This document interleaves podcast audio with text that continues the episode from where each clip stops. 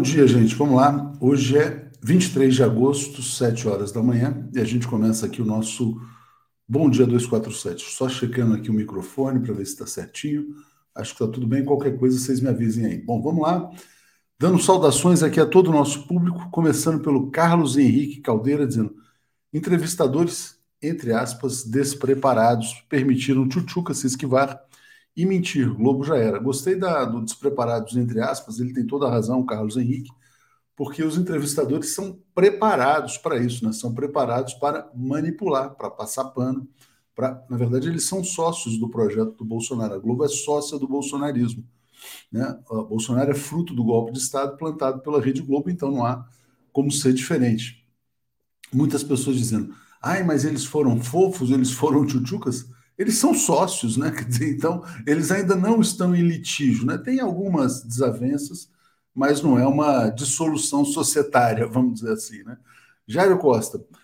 Obrigado, Jairo. Jairo é sempre muito gente boa, estava com a gente lá no Rio dizendo: minha solidariedade aos jornalistas da TV 247, que por dever tiveram que assistir a entrevista do Inominável, na espera para ouvir as análises. Eu, graças a Deus, tive uma boa desculpa para não assistir isso. Eu estava no. Boa desculpa, não, estava num grande evento que era o lançamento do livro do Ricardo Stuckert, né, que está de parabéns. Vou falar já já sobre isso também.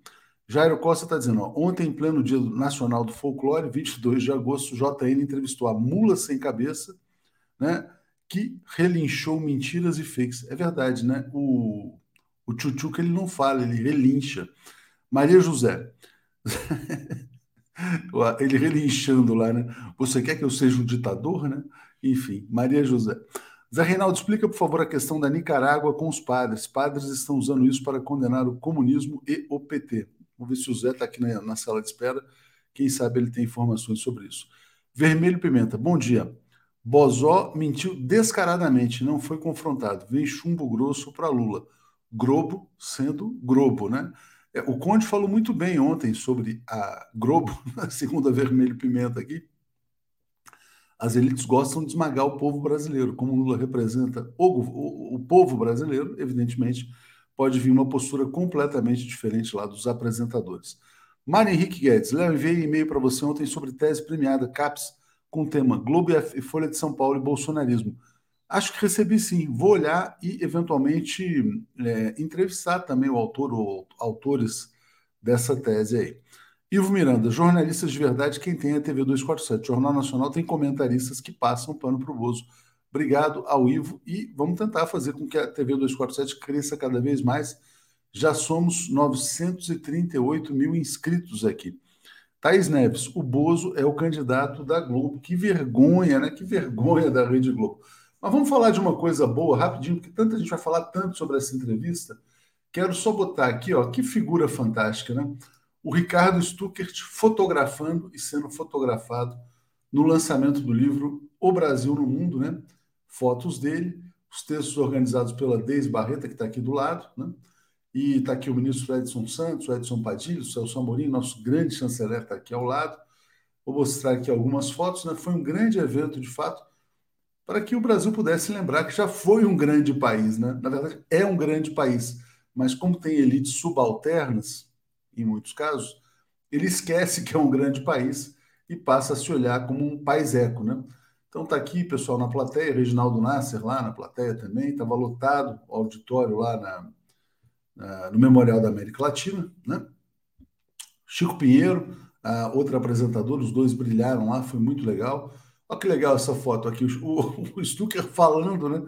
Ele sendo homenageado, autor do livro, mas não deixando de trabalhar. Ele não para de fotografar, mesmo quando ele é o fotografado, quando ele é o homenageado. Então, parabéns ao Stucker, parabéns ao Celso Amorim por conceber a política externa e parabéns ao ex-presidente Lula por dar espaço ao Celso Amorim para que ele pudesse levar adiante. O Haddad lá presente também, né? Então, queria só dizer que realmente foi uma grande alegria poder desfrutar, né, compartilhar do sucesso desse grande ser humano chamado Ricardo Stuckert, acima de tudo, um grande amigo também. Né? Bom, vou botar aqui só uma, uma página do livro, rapidamente. Tá aqui, vou botar na tela. É, ontem me mandaram um e-mail pedindo, tem um QR Code, né? Em que as pessoas aqui, esse QR Code, as pessoas acessam o livro. Mas tem uma outra maneira, que é obrasilnomundo.pdf, está aqui, está na descrição deste vídeo, é, aqui no YouTube, né? Então tá aqui, ó. Essa foto principal da capa é o Lula na cúpula, Lula ao centro, né, na cúpula do G20 de 2010. O G20 é uma criação, sobretudo brasileiro, o, papel teve, o Brasil teve papel decisivo para transformar o G20 no grande foro internacional e o Lula não está ao centro por acaso. Né? Ele é reconhecido tanto pelos líderes do sul global como dos países do norte como uma grande liderança internacional. Por isso foi tão combatido. Então tá aqui, ó. Tô aqui, tem várias fotos, deixa eu só botar mais algumas delas aqui. Fotos realmente fantásticas, né?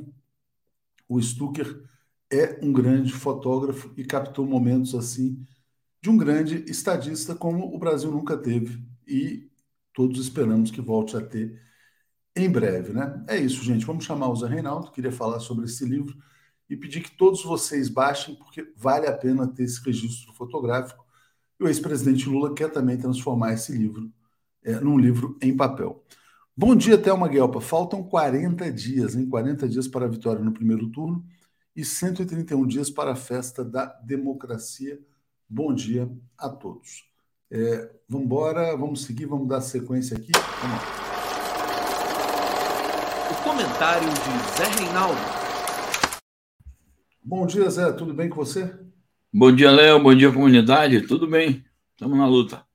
Vamos na luta. Grande evento ontem, viu, Zé? Foi muito legal, muito legal participar, acompanhar os discursos. Aí o Celso Amorim falou muito bem sobre a origem da política externa ativa e altiva. Houve muitas homenagens ao Marco Aurélio Garcia, também, né, que foi um dos grandes ideólogos da política dessa política externa, poderia ter sido chanceler, como o próprio Celso Amorim lembrou.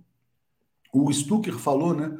É, falou não só da, da experiência que ele teve de viajar ao lado do ex-presidente Lula para mais de 80 países, 139 viagens internacionais, e sempre trabalhando, sempre registrando, né?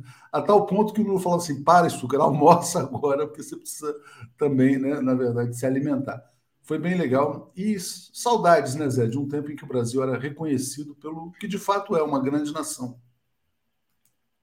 Perfeito, Léo. Espetacular essa informação que você dá. Um abraço aqui para o Stuckert, para o Celso Amorim, claro, para o Lula.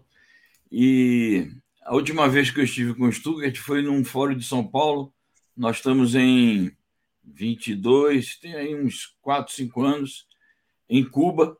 É, o Lula não estava, o Lula estava preso, mas ele foi acompanhando a delegação do Partido dos Trabalhadores e dos partidos brasileiros que integravam é, naquela ocasião, a, aquela reunião, e como sempre ele trabalhando assim, dessa maneira intensa como você falou. Mas eu queria que você comentasse um pouco mais sobre o conteúdo em si mesmo é, dos debates lá, das colocações, o que é que, o que, é que você destaca que, que vai ser retirado da experiência vivida para esse futuro imediato que a gente aguarda para a partir de 2 de outubro, a partir de 1 de janeiro de 23. Você teria algum registro assim? De vou, vou destacar dois pontos, né? Um ponto interessante que foi mencionado pelo Celso Amorim e que ele falou com muita alegria foi sobre a questão uh, da relação com os países sul-americanos, caribenhos e africanos também. E ele falou que ficou muito contente é, quando soube que a aproximação é, entre Brasil e países africanos também foi legitimando as políticas de ação afirmativa no governo brasileiro. Ou seja, a valorização uh, da política externa à África legitimou né, as políticas também que foram feitas aqui internamente. Né? É porque não foi só a questão da diplomacia, né? Quer dizer, foi a valorização da história africana no Brasil, muitas coisas. O Brasil é um país africano também, né? Então foi muito interessante essa colocação feita por ele. E o Lula, eu vou botar aqui a matéria do ex-presidente Lula, foi muito. Aliás, a fala do Stucker também queria destacar um ponto, né? Eu fiquei muito feliz quando o Stucker também prestou uma homenagem, a todos os fotógrafos e fotógrafas ali presentes, né? E a importância do fotojornalismo também, eu acho que isso é muito interessante, porque a história narrada, a história escrita, ela tem grande valor, né? Os historiadores contam lá, tal, mas a força da imagem realmente é impressionante. E ele, obviamente, quer dizer, teve um grande modelo, vamos dizer assim, quer dizer, que é o ex-presidente Lula, que de fato exerceu uma liderança, mas eu acho que essa liderança não seria percebida se ele não tivesse, ou percebida da maneira adequada, se ele não tivesse ao lado um grande fotógrafo como o Ricardo Stuckert. Então, acho que esse é um aspecto muito interessante. Aqui é o momento em que ele está falando e o Celso Amorim e o Lula observando, né? E o Lula falou isso, quer dizer, a política externa vai voltar a ser o que era antes, quer dizer, não vai falar fino com os vizinhos, né? E também não vai, aliás, não vai falar grosso com os vizinhos mais fracos e não vai falar fino com os Estados Unidos. Então, acho que isso é importante. E ele falou assim: olha, não existe política externa altiva sem um país altivo. Ele falou, infelizmente, no Brasil, um bom pedaço das elites é gosta de adotar uma posição subalterna. Né? É a herança, a herança de país colonizado. Então, assim, não, olha, o que vem de fora é melhor. O chefe lá de fora, a matriz, a colônia, isso está introjetado na mente de muitas pessoas.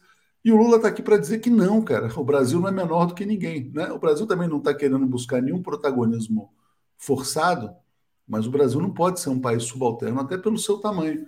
Então, acho que isso foi muito importante também na fala do ex-presidente Lula, Zé.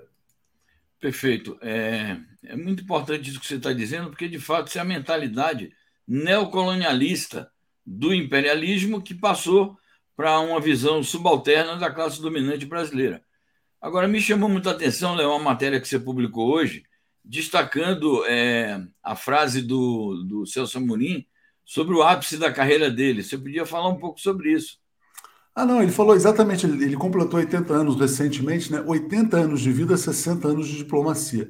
Mas o ápice, de fato, foi, foi ser chanceler do ex-presidente Lula, lembrando que ele já havia sido chanceler do Itamar Franco também.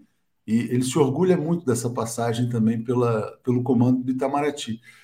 É, porque, de fato, foi um momento diferente, porque o chanceler, por mais que ele tenha méritos, ele expressa uma política externa do presidente. Né? Então, foi o Lula que fez o Brasil ser respeitado, porque ele se dá o respeito. Aliás, isso é uma coisa que teve presente também, Zé, ah, na própria prisão do ex-presidente Lula. Né? Muitas pessoas queriam que ele se rebaixasse, que ele usasse lá a tornozeleira. Então, falando, não, não vou me rebaixar. Né? E, então, é, essa é a altivez da política externa, ela expressa a altivez do ex-presidente Lula. E eu imagino, quer dizer, que deve ser muito gratificante para o diplomata. Né? para o diplomata poder ser um chanceler tendo um líder dessa dimensão. É, você pega, por exemplo, o Fernando Henrique Cardoso, quer dizer, ele era um cara da teoria da dependência. Né? Então, ele é do capital do desenvolvimento associado ao imperialismo barra colonialismo. Se ele é uma pessoa que pensa dessa maneira, os diplomatas vão expressar esse mesmo pensamento. O Bolsonaro, na verdade, é, vamos pegar o Bolsonaro. O Bolsonaro é um cara que, se pudesse, tirava a roupa para o Trump o Ernesto Araújo tirava a roupa do Brasil para o Trump. Então, na política externa é uma expressão da mentalidade do líder, vamos dizer assim. Né? Então, acho que por isso que o Celso Amorim falou dessa maneira. Tem essa impressão, ele também não, não detalhou, mas ele colocou que de fato foi o, o ápice né, da vida dele como embaixador. Perfeito, são notícias extraordinárias e está aí mais um conteúdo importante para orientar nossos debates sobre esse tema que é tão palpitante e estratégico para a vida nacional, que é a política externa. Exatamente. E eu acho, Zé, interessante falar também, né? graças a você e a Lejane, as pessoas que a gente traz, o nosso público aqui na TV 247 realmente dá muita importância ao tema internacional diante da percepção de que você só vai compreender o Brasil entendendo o plano maior, né, que é o grande quadro geopolítico. Acho que isso é bem interessante. Muito bem, vamos adiante então. Então vamos adiante, falando da Argentina. Vou botar aqui uma notícia sobre a Argentina, bem interessante. É, bom, Lofer também na Argentina, pedido de prisão da Cristina Kirchner e, uh, vamos dizer assim, governistas, opositores, quer dizer, isso aí realmente está é, mobilizando muito o país. Diga lá, Zé. Bom, nós estamos aí com, digamos, a continuidade de um escandaloso caso de Lofer que está em curso na Argentina, agora já com o objetivo explícito de prender a ex-presidente e atual vice-presidente do país e impedir que ela é, volte ou que ela continue a ocupar cargos é, governamentais e estatais. Então, querem forçar um desfecho é, nessa direção, e se isso ocorrer, vai ser o ponto culminante de um dos mais injustos casos de lawfare em curso na nossa região. Como diz aí a nota que nós publicamos, houve, além do pedido, ou por conta do pedido de prisão da, da ex-presidente, atual vice-presidente, 12 anos estão pedindo para ela cumprir uma pena desse tamanho. É, por conta disso, houve manifestações na porta da sua casa é, entre e, e, houve confrontações entre apoiadores da Cristina e oponentes da Cristina. Houve é, entreveros ali entre os dois grupos e a polícia é, reprimiu duramente os partidários da Cristina Kirchner, o que gerou novos protestos da presidente. Ela se queixou perante o governo aí da província de Buenos Aires.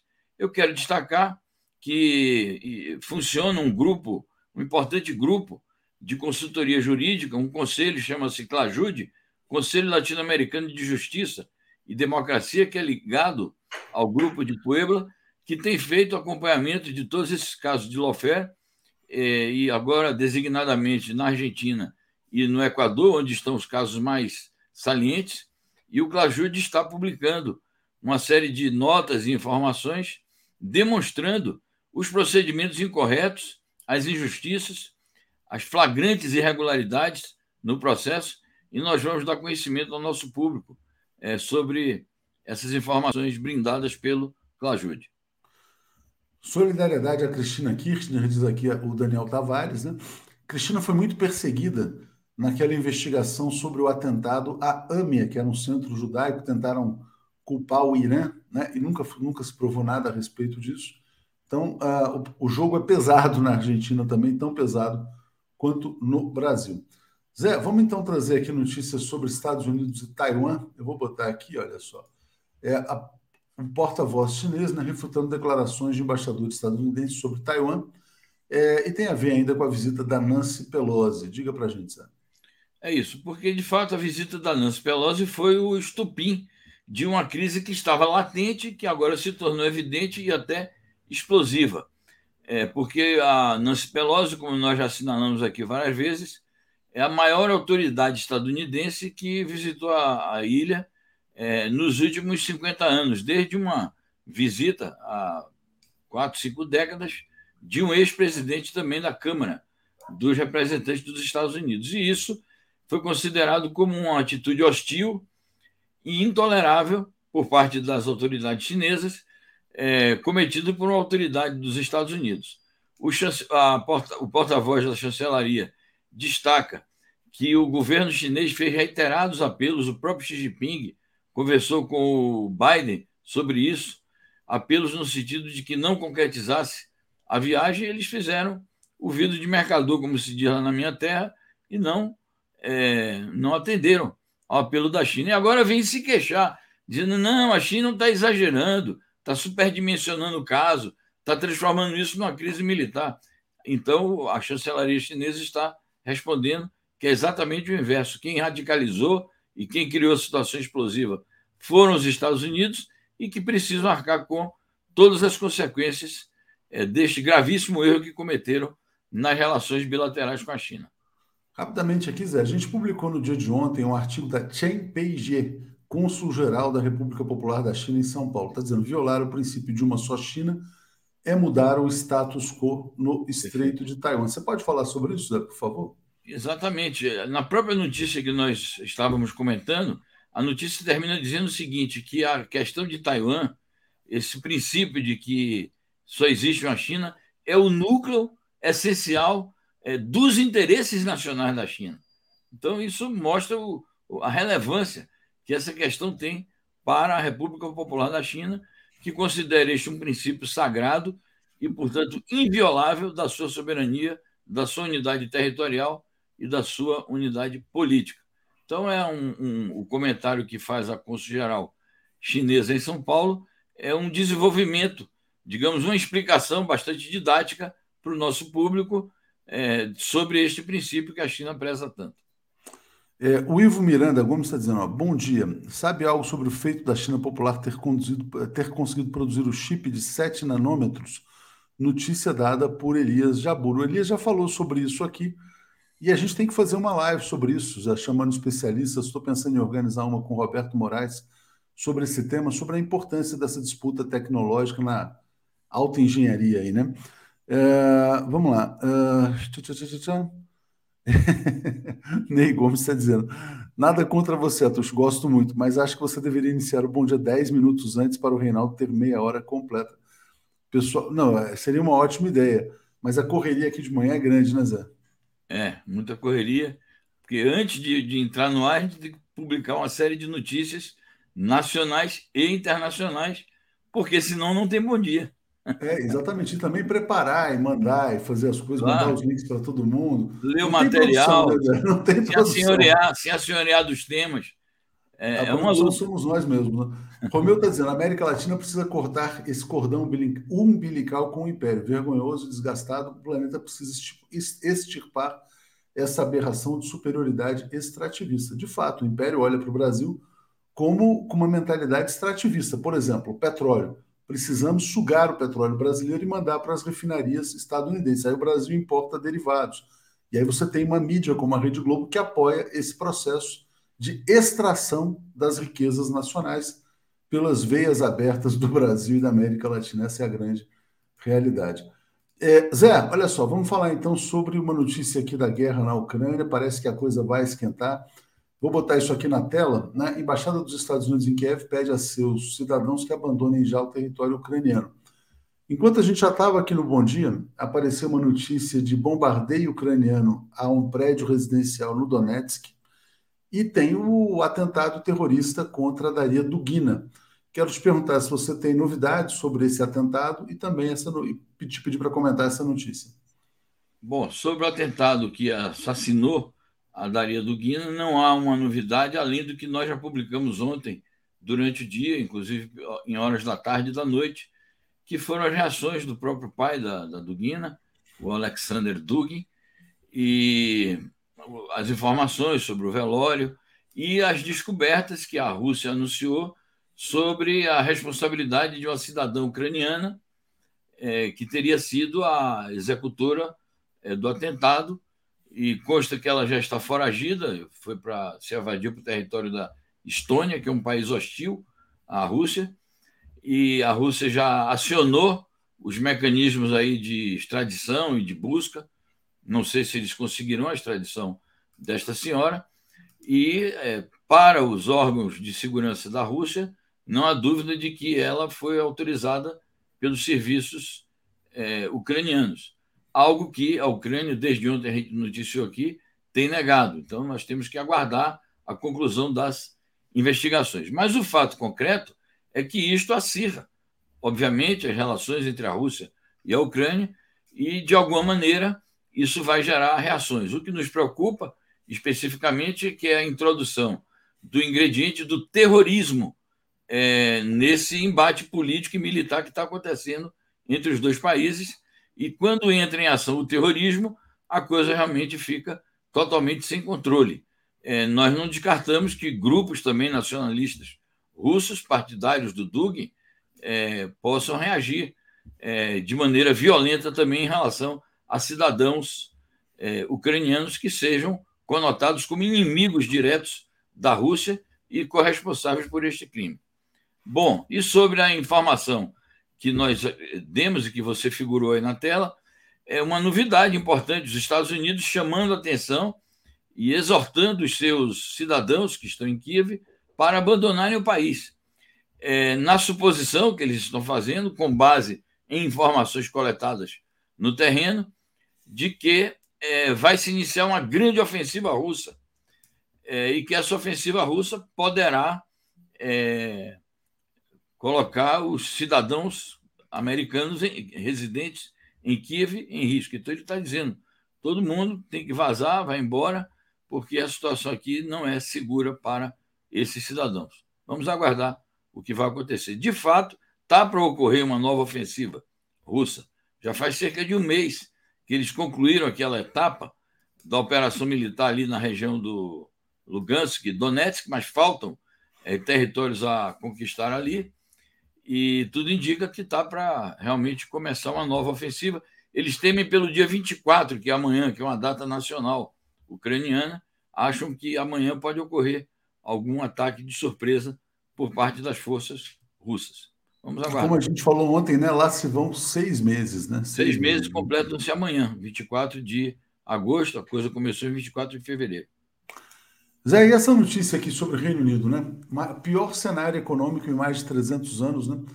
2020 foi o ano da pandemia, mas as estatísticas então agora apresentadas mostram que foi um cenário catastrófico e que continua muito ruim, né? Inflação muito alta, sem crescimento. Qual que é a situação econômica no Reino Unido, Zé? Pois é, essa informação diz respeito ao ano de 2020.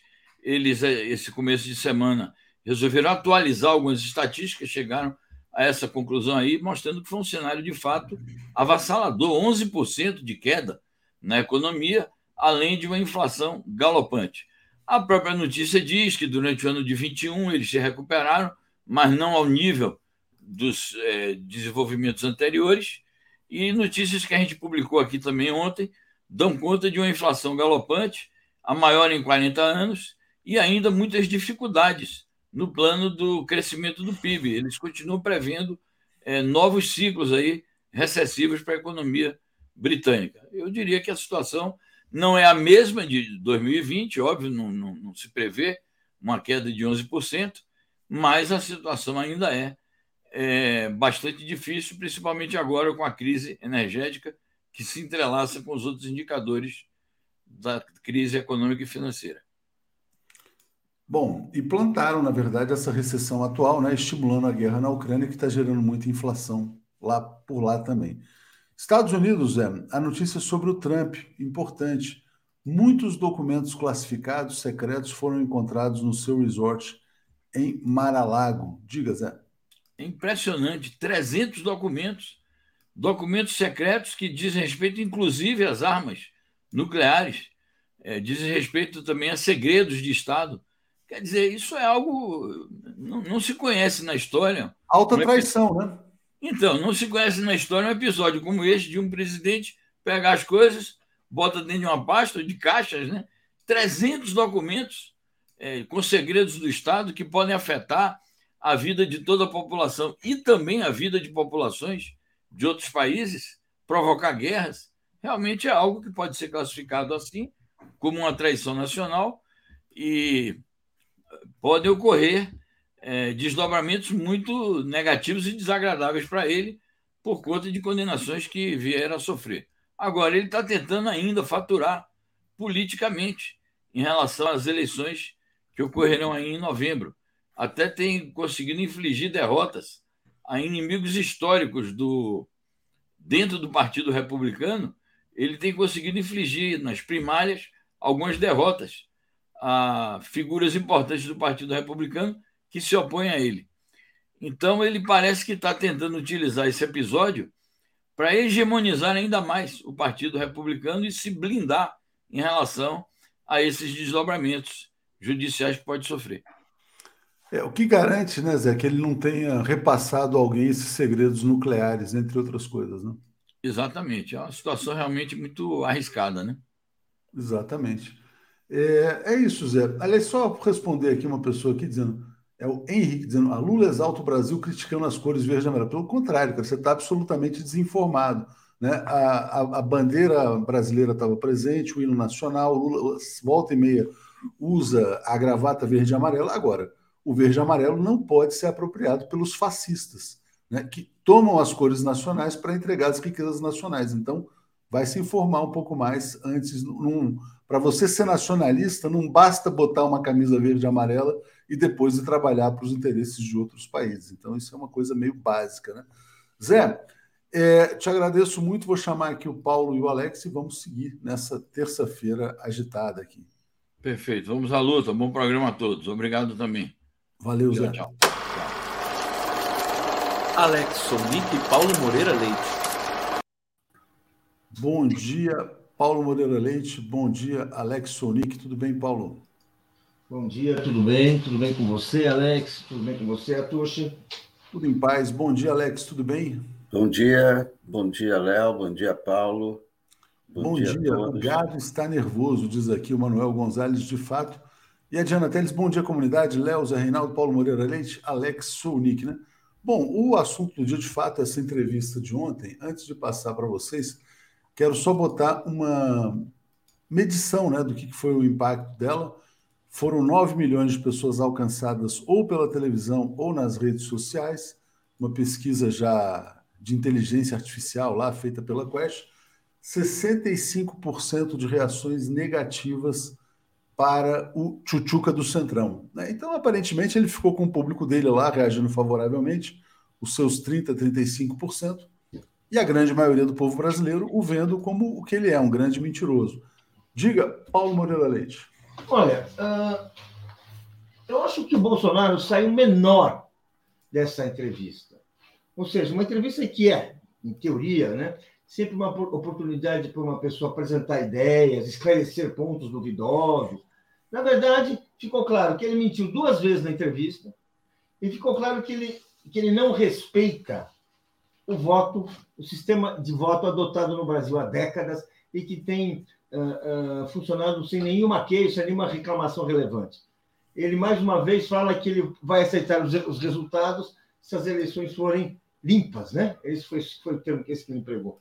Ou seja, ele sai menor ele essa entrevista numa televisão como a Globo teria sido poderia ser uma oportunidade dele crescer ele não cresceu uh, todos esses resultados aí confirmam isso as pesquisas. Não há nenhum levantamento que mostre o contrário se computar a, a, as contradições que ele entrou. São uh, o, o, sujeito de ser apanhado mentindo numa entrevista dessa importância é, é assim é, é, desmoralização.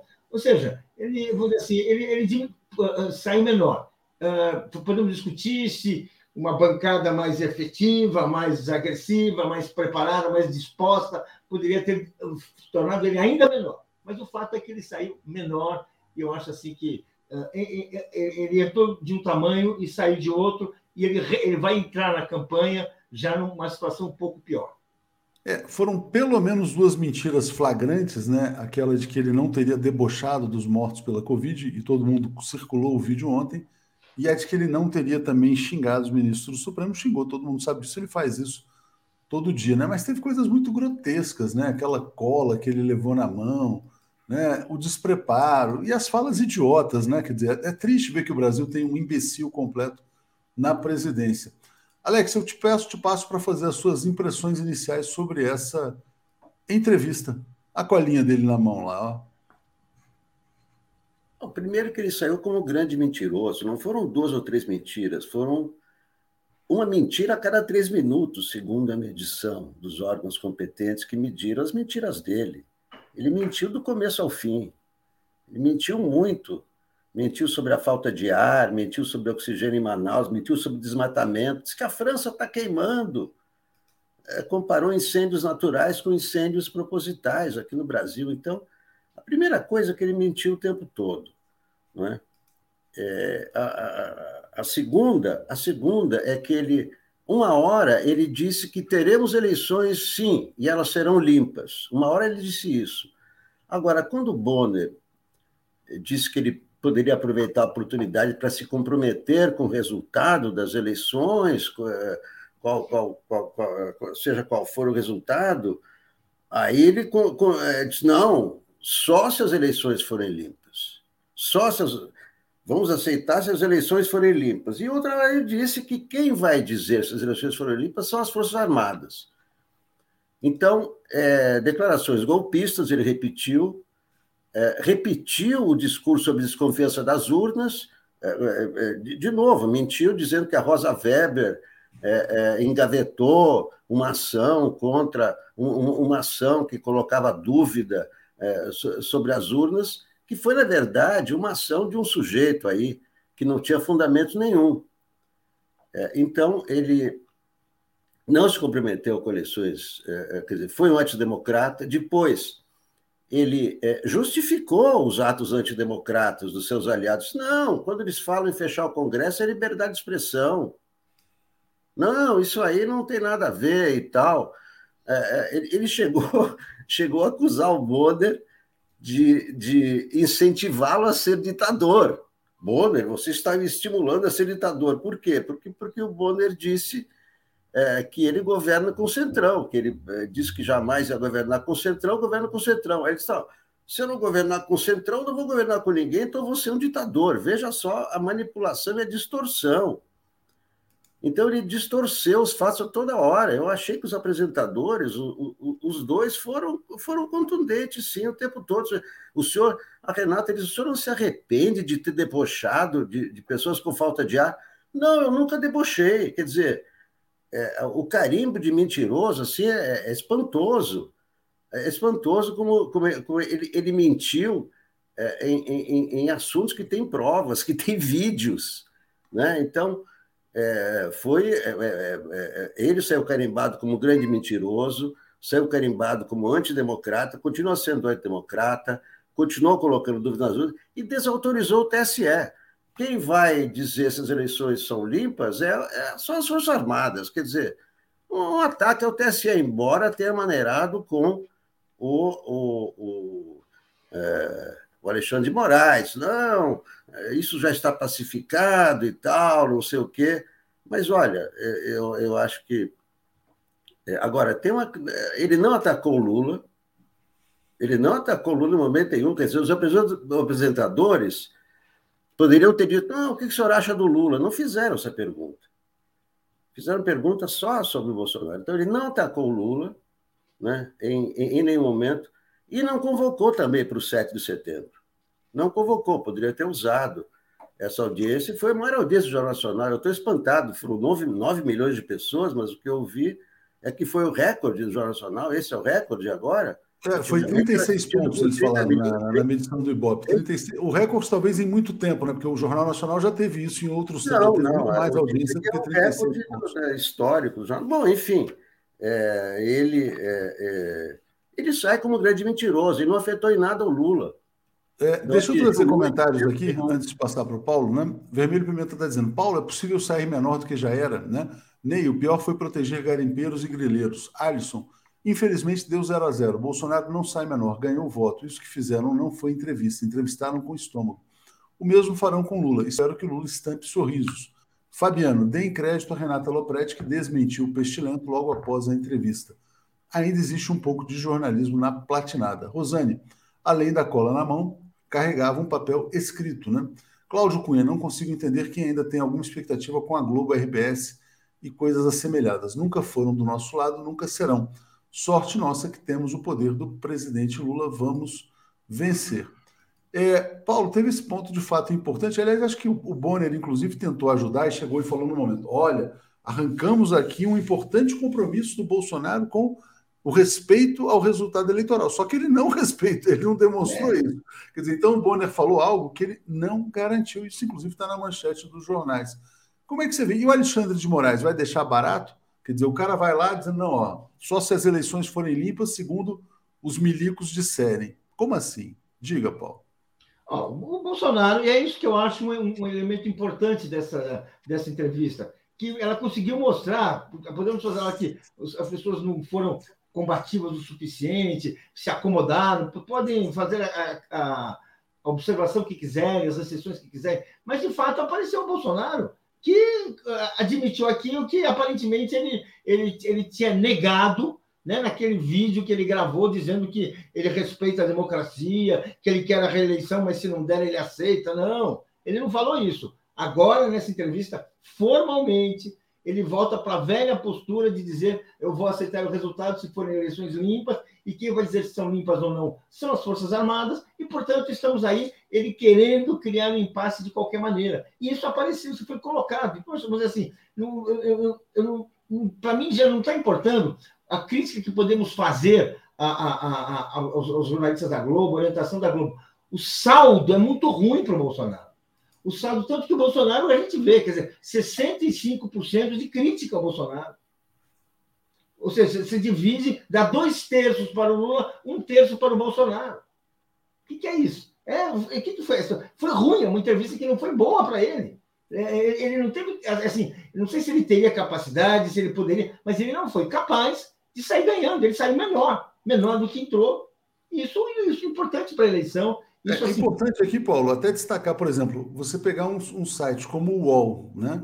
que é o, talvez o maior portal do Brasil, e essa manchete, Bolsonaro mente, coloca condição para aceitar resultado eleitoral, o UOL está dizendo o seguinte: quer dizer, o Brasil tem um mentiroso e um criminoso na presidência é, da República. Sabe, é isso que aconteceu. Bolsonaro saiu menor, vamos entender, vamos entender. Mesmo saindo na Globo, mesmo falando na Globo, que a gente pode falar o que quiser da Globo, ele saiu menor. Conseguiu ser menor até lá. É, Alex, aí um ponto que se coloca, as pessoas estavam dizendo muito nas redes. Ah, você falou, você já falou que os jornalistas não, eles fizeram as perguntas que tinham que fazer e tal. Mas muitas vezes, não, mas olha, com o Lula serão muito mais duros e tal, aquela coisa. Eu tenho a sensação de que o Lula, hoje, ele consegue tirar de letra qualquer entrevista diante de qualquer pergunta. Pode ser que o tom seja um pouco mais agressivo ou menos, mas o que, você espera das próximas entrevistas? Né? Tem Ciro Gomes, tem Tebet, tem Lula. Diga, Alex. Não, eu acho que quem mais vai, quem, quem vai atacar mais o Lula vai ser o Ciro, que vai ser hoje. Né? Que que vai cometer uma grande besteira, mas está tá claro que ele vai fazer isso. Ele que vai atacar o Lula. Né? Ao contrário do, ao contrário do, do, do, do, do Bolsonaro fez ontem. Porque o Ciro tem essa estratégia, né? É, é impressionante a, a, o erro primário né, de marketing, de, né, é, todos ensinam, né, desde Duda Mendonça, quando você está em terceiro lugar, você ataca quem está em segundo, para chegar ao segundo. Aí ele resolveu atacar quem está em primeiro e quem está em segundo ao mesmo tempo. Então, eu, eu acho que é o Ciro que vai atacar. Eu acho que os. Olha, tanto. Não, é, primeira coisa, eu vejo tanto comentário nas redes sociais mais preocupados com Bonner e com a Renata do que com Bolsonaro. O candidato é o, é o Bolsonaro. O Bonner não é candidato a nada, nem a Renata, eles foram contundentes. Acho que é, é preciso as pessoas assistirem a entrevista. Eu assisti agora de manhã na íntegra. É porque muitas pessoas vão pelo comentário, vem o comentário e tá, ah, pois é, então eu já sabia que seria assim. Não, eles foram contundentes o tempo todo, tanto Bonner quanto, quanto, quanto a Renata. Mas o senhor não se arrepende daquilo? O senhor tem certeza? O senhor não quer aproveitar essa oportunidade? Eles foram contundentes o tempo todo. O senhor está me acusando de, de, é, de estimular a, a, ser ditador? Quer dizer, eu acho que não, não cabem críticas nem a Bonner, nem a Renata, ao contrário. Quer dizer, quem está tá ali é, é, o, é o Bolsonaro. Eles não são candidatos para dizer, ah, mas eles não foram assim, serão com Lula assim. Vamos ver como serão com Lula. O que eu acho é que quem mais vai atacar o Lula vai ser vai ser o Ciro hoje, né? Pelo histórico dessa campanha. De fato, ele vem cumprindo esse papel. É, deixa eu ler muitos comentários que chegaram aqui também, superchats agradecendo aqui a todo mundo e agradecendo a audiência muito grande, né? A gente está aqui com mais de 12 mil pessoas. Vamos pedir os likes, os compartilhamentos, que todo mundo possa ser também membro ou assinante da TV 247, brasil247.com.br apoio, né? Ou pix.brasil247.com.br. É, Trajano dizendo: não esperem a mesma condescendência com Lula. Com ele será chumbo grosso. Nilson Batista não ganhou um voto, o maior mentiroso que já existiu desde Pinóquio. Os zumbis dele não mudam nem se ele matar uma criança ao vivo, né? É, e Vermelho Pimenta está dizendo: Alex, não é isso não é estratégia do Ciro, é seu caráter, né? Está dizendo mau caráter no caso. João Carlos dizendo: Eu vi um negacionista impondo a farsa sobre fatos históricos a chantagem autoritária ficou patente quando citou o nome de Sérgio Moro, cúmplice da emissora, fez os entrevistados mudarem de assunto. Né? É, Paulo, o Alex mencionou essa questão do Ciro, de fato se espera que ele seja o maior agressor do ex-presidente Lula, mas quero botar essa notícia aqui de, on de ontem à noite, hoje cedo, né? É, o MST vindo a público no seu site para desmentir fake news do Ciro sobre reforma agrária. Né? É interessante. Você também espera que o Ciro seja o grande agressor na entrevista de hoje, meio que numa tabelinha com a Globo sobre o tema da corrupção? Olha, uh, eu acho que sim, eu acho que é isso mesmo. Uh, agora, o Ciro, como ele é um adversário, ele é concorrente, ele tem interesse nessas denúncias que ele está fazendo, e ele está lá embaixo nas pesquisas, então é, a credibilidade dele é muito, muito pequena, esse impacto dele é pequeno. O que eu temo, eu temo a entrevista com Lula. Aquilo, tudo aquilo que foi feito ontem com o Bolsonaro vai ser feito na mesma dose ou até pior contra o Lula, no caso do Lula. porque realmente a Globo vai para cima daquele que é o seu adversário político de décadas. E ela não vai, eu acho que ela não vai tratar com assim com condescendência, não vai. Que ela foi, tudo que ela foi, a dureza que ela pode, pode ter demonstrado ontem, que alguns acham que teve, que foi muito, com o Lula vai ser mais pior, porque primeiro é o favorito, segundo tem o um problema ideológico da emissora com o Lula, a, realmente a, toda a história, a, a, a Globo se comprometeu a fundo com a Lava Jato, portanto, vai tentar, provavelmente vai insistir nas denúncias, vai insistir naquele, naqueles. Ou seja, vai tentar recriminalizar o Lula. Eu acho que é isso que vai ocorrer, o que é muito grave. Destacando aqui a análise do Rodrigo, dizendo que foi um 0 a 0 com um show de mentiras que Bonner não quis desmontar, né? E ele fala do Ali Camel no ponto, né? Dizendo que eles foram mansinhos, atrapalhados. Serão assim com Lula? Está questionando aqui. É, outros comentários chegando, vou botar já já é, rapidamente aqui. É, aqui, ó. A Ana De Pellegrini, né, dizendo a melhor parte foi a crítica da Renata Lopretti, a dupla Bonner e Renata é muito ruim de serviço. O João Carlos está dizendo, os entrevistadores participaram da farsa.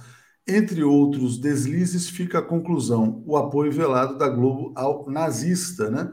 É, sobre isso, só botar uma matéria aqui na tela rapidinho sobre o nazismo do Bolsonaro é, uma fala do Michel German nas redes sociais, estudioso dessa questão da sanção do nazismo no Brasil, dizendo: não consigo assistir, não consigo escutá-lo, por quê? Porque ele se aproxima muito de Adolf Hitler, né? Então, por isso, o German não o assiste. E ali Oliveira está dizendo: ó, o problema é, é, que depois do tom agressivo da pergunta, eles limitam o tempo de resposta com estratégias de configuração do programa. Joana apontando, apoiando, Pablo Chaves, agora eu entendo por que chamam de mito. Mito é um apelido carinhoso que o gado deu para o mitômano que ocupa a presidência. E ele Hudson está dizendo: Ciro não quer se eleger, ele quer atacar Lula por pura inveja. Ponto final. Né? É, Alex, teve essa. Eu queria só pedir uma reflexão sobre essa questão que muita gente comentou. Deixa eu agradecer aqui a Paulinha Menicone, lá de Belo Horizonte, atualizando a assinatura dela, mandando um abraço também. É, Muita gente destacou essa fala, né? Quando o Bolsonaro foi questionado sobre a questão do Centrão, tal, o youtuber que chegou para ele, ah, você é tchutchuca do Centrão, tal, e não sei o que, ele falou, mas você queria que eu fosse ditador? Você sabe que eu acho que ali não foi um ponto ruim para ele? E vou te falar por quê. Porque, tudo bem, o Centrão tem todos os pecados do mundo, mas essa fala, ah, você não pode fazer aliança com o Centrão, é a criminalização da política ele tem que governar com o parlamento. Qualquer presidente tem que governar com o parlamento. Quer dizer, o Bolsonaro ele é consequência de um processo de criminalização da política também. Quer dizer, todas as alianças do Lula, da Dilma, foram demonizadas. Né? Porque não pode fazer aliança, porque aliança é corrupção. Né?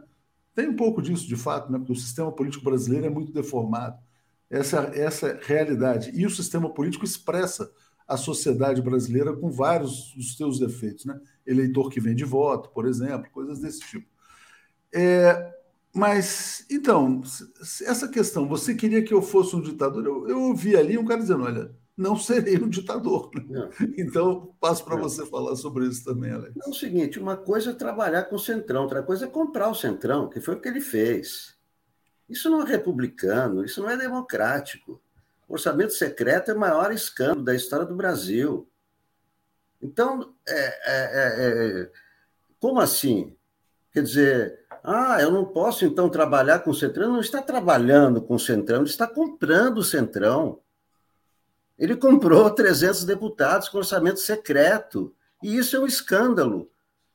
Então, é, olha, é, é, o seguinte: eu não, não vejo nada de bom. Ah, porque o, é, é, é, o, o Bolsonaro ontem mostrou duas características. Uma é a mentira, a outra é culpar os outros pelos erros dele. Então, quando falam na pandemia, ele diz: não, a imprensa que desautorizou os médicos a darem os remédios. A imprensa que desautorizou o tratamento precoce. Eu fiz tudo certo. A culpa é dos outros. A culpa nunca é dele. Ah, tá vendo? A culpa é sua. Você está querendo que eu seja ditador. É, é, é, isso, isso é, é, silogismo na lógica, na, na, na, lógica antiga. Isso é silogismo. Ah, quer dizer que você não quer que o governo central? Não. O que nós não queremos é que o senhor compre o Centrão. Ah, porque se eu não governar com o Centrão, você é um ditador. Então a opção para ele é o seguinte: ou eu compro o Centrão, ou então eu que vou mandar em tudo. Então eu não vejo isso como nada, nenhum, nenhuma consequência boa, nem para ele. Ele mostra que é. Não, mas eu entendo é o que você diz. É que né? você parte do princípio ideal, né, de que você tenha Uhum. relações republicanas entre governo e parlamentares, né? Mas da mesma maneira pode-se dizer o seguinte, quer dizer, que o PT comprou o PMDB, né? Então assim, quer dizer, é- foi errado também. não, então, mas então, É, mas um, é- um erro, um erro não justifica outro. não, eu Se sei, teve Alex, isso é- que você está dizendo, foi errado. Não se deve fazer isso. É que, de fato, né, quando você olha para esse parlamento e vê a quantidade de picaretas, na verdade, é uma situação complicada. Mas, enfim, deixa eu ler os comentários aqui, vou passar para o Paulo e já- a gente já, já segue aqui. É, o Alisson está dizendo: se não forem duros com Lula, assim como foram com Boas, vão retomar a ideia de que ele é contra o sistema. Isso pode acontecer porque a Globo vai envergonhada. Lula não deve bater na Globo na quinta. Lia, a pergunta deveria ter sido: você não tinha afirmado que não iria governar com o centrão da velha política? É, aí tudo bem, você tem a contradição dele, né? Roberto Santana, a Globo Ele aliviou, perguntou quer isso, Léo. só não vê quem não quer. Não esqueçam que a Globo tem o Lula como inimigo. Globo não é boazinha. Jairo, é preciso ter cuidado. O Alicâmio continua na Globo e o Lofer continua latente no judiciário. Ah, Rita de, Cássio, de Cássia, hoje Ciro assina sua carta de sentença na política brasileira, mesmo com o apoio da Globo, né? Carlos Carvalho, é, aqui, ó. Saiu na Globo, a PF Forças Armadas defendem testes nas urnas no dia da eleição. É uma, sinal, uma sinalização que, de fato, haverá problemas. E o Cadu dizendo assim: acho que a Globo deseja impedir que Lula ganhe em primeiro turno e tenha vitória apertada no segundo para ter um governo fragilizado. A Globo não quer Bozo, mas não quer PT. Ciro quer ser a salvação em 26. Eu acho que é por aí também. Né? Por isso que o Ciro hoje talvez trabalhe, esteja, esteja interessado até na vitória do Bolsonaro. Quer dizer, eu vi um comentário muito pertinente de um internauta dizendo: olha, o que ele está fazendo com o seu discurso é tentar converter os 6% que ele tem em eventuais eleitores do Bolsonaro no segundo turno. Paulo Moreira Leite, mas como é que você vê essa questão de, olha, se não governar com o Centrão, vocês querem o quê? Um ditador? É, analisa essa frase, por favor. Essa frase é a velha desculpa para uma aliança com a corrupção. Essa é a frase. Uh, se você pegar a história da nova república, lá atrás, com outros nomes, com disfarçatez maior ou menor, os esquemas de desvio de dinheiro público, de partir, de trocar emendas por votos, né? Uh, uh, comprar emendas, comprar apoio das bancadas, né? por várias, vários subterfúgios, é essa tradição da política brasileira e que, e que foi agravada pelo bolsonarismo. A minha opinião nessa, nessa discussão é que a resposta do Bolsonaro não podia ter ficado sem resposta. O Bolsonaro se refugiou dizendo: Eu estou, eu fiz isso porque senão eu estaria uh, uh, defendendo a democracia, eu estaria fazendo uma ditadura. Não! É isso aí. É, a, a, questão que o Alex coloca está correta e é o que tem que ser cobrado dele. O que a bancada não cobrou. A bancada engoliu como se ele tivesse razão. Quer dizer, a bancada fez aquela pergunta quase que uh, mecânica, né? Ah, o Centrão é corrupção, você se aliou com ele. Não, Bolsonaro deu uma resposta que merece uma contra-resposta porque é uma das grandes discussões da política brasileira há pelo menos duas décadas. Desde a, desde a democratização, esse é um problema permanente. A gente vê todos os governos têm um problema de formar uma maioria no Congresso. Como é que você forma essa maioria? É com emenda, é com não sei o quê. E a gente sabe que aí é um ralo, é um ralo por onde escorre muita coisa. Então, quando assim, essa, essa, essa é uma questão importante que o Bolsonaro se escudou. Ah, mas eu não fiz uma ditadura. Que mentira, né?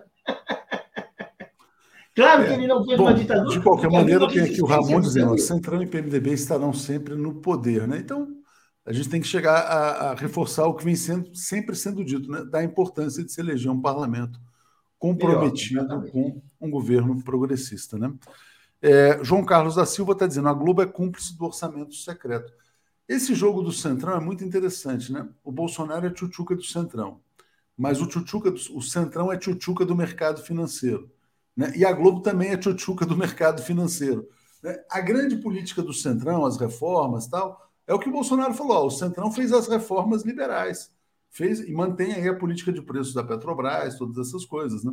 Na verdade, ele falou que fez o auxílio, né? porque ele queria falar para o eleitor, ele não queria falar para a Globo. Mas, de fato, o Centrão fez essa política aí da ponte para o desastre também. É, vou ler comentários aqui. A Maria Helena dizendo: ó, é, mentiras, mentiras, entrevista manipulada confirma a intenção golpista do capiroto. A Globo aliviou, né? De fato, aliviou quando o Bonner falou: olha, ele fez aqui um compromisso. Todos os jornais hoje estão aqui desmentindo o William Bonner, né? É, Daniela de Santos está dizendo: com Bolsonaro foram tapas e beijos, com Lula serão só tapas e com Simone Tebet serão tão beijos. A da Simone vai ser a mais fofa. Simone, por que, que você é a melhor candidata? Por que, que você é tão linda? Por que, que você merece tanto ser presidente da República? Vai ser assim. Se preparem. Alex, vamos lá, vamos seguir aqui. Deixa eu passar para você rapidamente aqui. É, acho que a gente. Ah, sim, não. A gente nem falou de pauta hoje, né? Foi só essa questão mesmo da, da entrevista. Então, diga, Alex, faz aí mais um comentário para a gente fechar a participação de hoje no Bom Dia. Não, é o seguinte: o, é, é, é bom ressaltar que, o, é, que o, no momento, o Bolsonaro disse: pode ter certeza que vamos ter eleições limpas. Então, é isso que se referiu o, o Bonner de que teve um compromisso. Quer dizer, é... agora, como ele é um mentiroso, não é? Quando ele fala que vamos ter eleições limpas para ter certeza, qual é a certeza que você vai ter se o cara é mentiroso? Mas a frase então, dele não foi assim, não, Alex. A frase é? dele falou assim: quer dizer, ele vai, ele vai aceitar o resultado desde que as eleições sejam limpas. Foi um Teve dois momentos, Léo. Teve dois. Você, você, você, você, viu a entrevista na íntegra? Teve eu dois momentos. Foi isso que foi espalhado. Teve, teve dois momentos. Eu vi agora de manhã. Teve dois momentos. Num dos momentos, ele diz: pode ter certeza que vamos ter eleições limpas. Depois, quando, quando o Bonner diz: olha, o senhor não quer se comprometer agora, nesse momento, diante de milhões de pessoas, a aceitar qualquer resultado, aí é que ele diz: desde que as eleições sejam limpas. Então, houve dois momentos. Mas, como ele é um grande mentiroso, não é? Não dá para acreditar em nada do que ele diz, não é? É, não, mas você mesmo, você mesmo escreveu uma coluna dizendo que ele está colocando condições para aceitar a sua derrota, né? Mas é claro, mas eu estou falando que teve dois momentos. Não, Léo, sei, então. Ele, tá, ele botou momento, esse ele diz: pode ter certeza que vamos ter eleições limpas. No outro momento, ele diz: eu vou aceitar o resultado desde que as eleições sejam limpas. Em outro momento, ele diz: quem vai avaliar que as eleições são limpas são as Forças Armadas, não ataque é ao TSE. Ele criou uma condição para o golpe de Estado, né? Vamos dizer assim, vamos lá. É isso. Ele não é confiável, né? Ele está ali dizendo, ó, o seguinte, ó, né? ele está deixando claro, ele continua sendo um golpista. É, Paulo, comentário final, já já vou seguir aqui com a Daphne com o Auler aqui. Exatamente. A, a conclusão dessa, dessa entrevista é que, um, o Bolsonaro continua sendo um golpista, isso, é, isso é muito importante. Dois, que ele. Uh, que, que, na verdade, ele, uh, que ele continua sendo golpista, que ele não tem nenhum compromisso nem com a democracia, que, que e, e, enfim, é, é, o Bolsonaro. É o Bolsonaro, não, não, precisa nem, nem crescer aí. O que eu queria falar é que teve numa, é uma notícia que está em outra, que diz respeito a outra campanha, que é a campanha para governador de São Paulo, na qual o candidato do PSDB, Rodrigo Garcia, está admitindo cobrar mensalidades de universidades públicas. Ou seja, é, é avançar num, num, velho projeto de privatização da USP, privatização da, da Universidade do ABC, privatização das universidades públicas, que são aquele patrimônio uh, uh, uh, da população brasileira, que são orgulho não só do nosso meio acadêmico, não só da nossa ciência, mas que são de um reconhecimento internacional absurdo agora vamos transformar isso em a ideia. É, não temos mais dinheiro, diz o candidato Tucano, não temos que ser, portanto, temos que começar a cobrar mensalidades. Ainda bem que tem o Fernando Haddad, que não tem essa proposta, e essa é uma proposta que vai na direção oposta. Mas é bom saber, esse debate também está colocado. Exatamente, que abrir aí uma fronteira aí para a exploração privada. Obrigado, Paulo. Obrigado, Alex. Vamos seguir aqui no nosso Bom Dia 247. Valeu, gente. Obrigado. Obrigado. Apresentação de Daphne Ashton. Bom dia, Daphne Ashton, tudo bem? Bom dia, Léo. Bom dia, Marcelo. Bom dia, comunidade 247. Tudo bem? Bom dia, Marcelo, tudo em paz? Bom dia, Léo, bom dia, Daphne, bom dia, comunidade, tudo tranquilo. Grande audiência hoje aqui, gente. Olha, o público se manifestando muito né, sobre a entrevista de ontem. A Maria Helena está dizendo ó, que o Tchutchuca do Centrão ameaçou com golpe várias vezes. Márcia Regina está dizendo: pergunta de B denuncia Globo. Onde estão os tubos saindo dinheiro? Cláudio Zani, anúncio do Ciro no YouTube com proposta de renda cidadã Eduardo Suplicy de mil reais. Ele vai ao Jornal Nacional para tirar votos do Lula, que fala genérica do assunto, né? Exatamente. E olha interessante, né? Como o fundo eleitoral está ajudando para, na verdade, está transferindo dutos de dinheiro para essas big techs também, né? Estão gastando muita grana aqui nessa, nessa plataforma onde nós falamos agora. É, Roberta Graff está dizendo: salve, queridos, precisamos tirar e denunciar um terrorista, né? um mentiroso e um terrorista na presidência. Marcelo, vou deixá-los aqui, você e Daphne. Vamos seguir aqui com o nosso bom dia. E, e realmente foi um dia importante o dia de ontem, na minha opinião, só para fechar aqui. Acho que ele não ganhou, não, não ganhou nenhum voto, ficou com, o, vamos dizer assim, os fanáticos que ele já tinha. Também não perdeu muita coisa, né? Diga, Marcelo, diga. Léo, qual é o fundamental? Fundamental para o Bolsonaro hoje é roubar voto do Lula. Isso ele não O conseguiu. Lula está solidificado ali entre 48%, 50%, 51%, e ele está tentando crescer. O crescimento que apareceu dele nas últimas pesquisas não foi em cima do Lula. O Lula continuou parado lá. Você pode até questionar se o Lula, o que, que o Lula tem que fazer para avançar um pouco mais e bater o martelo no primeiro turno.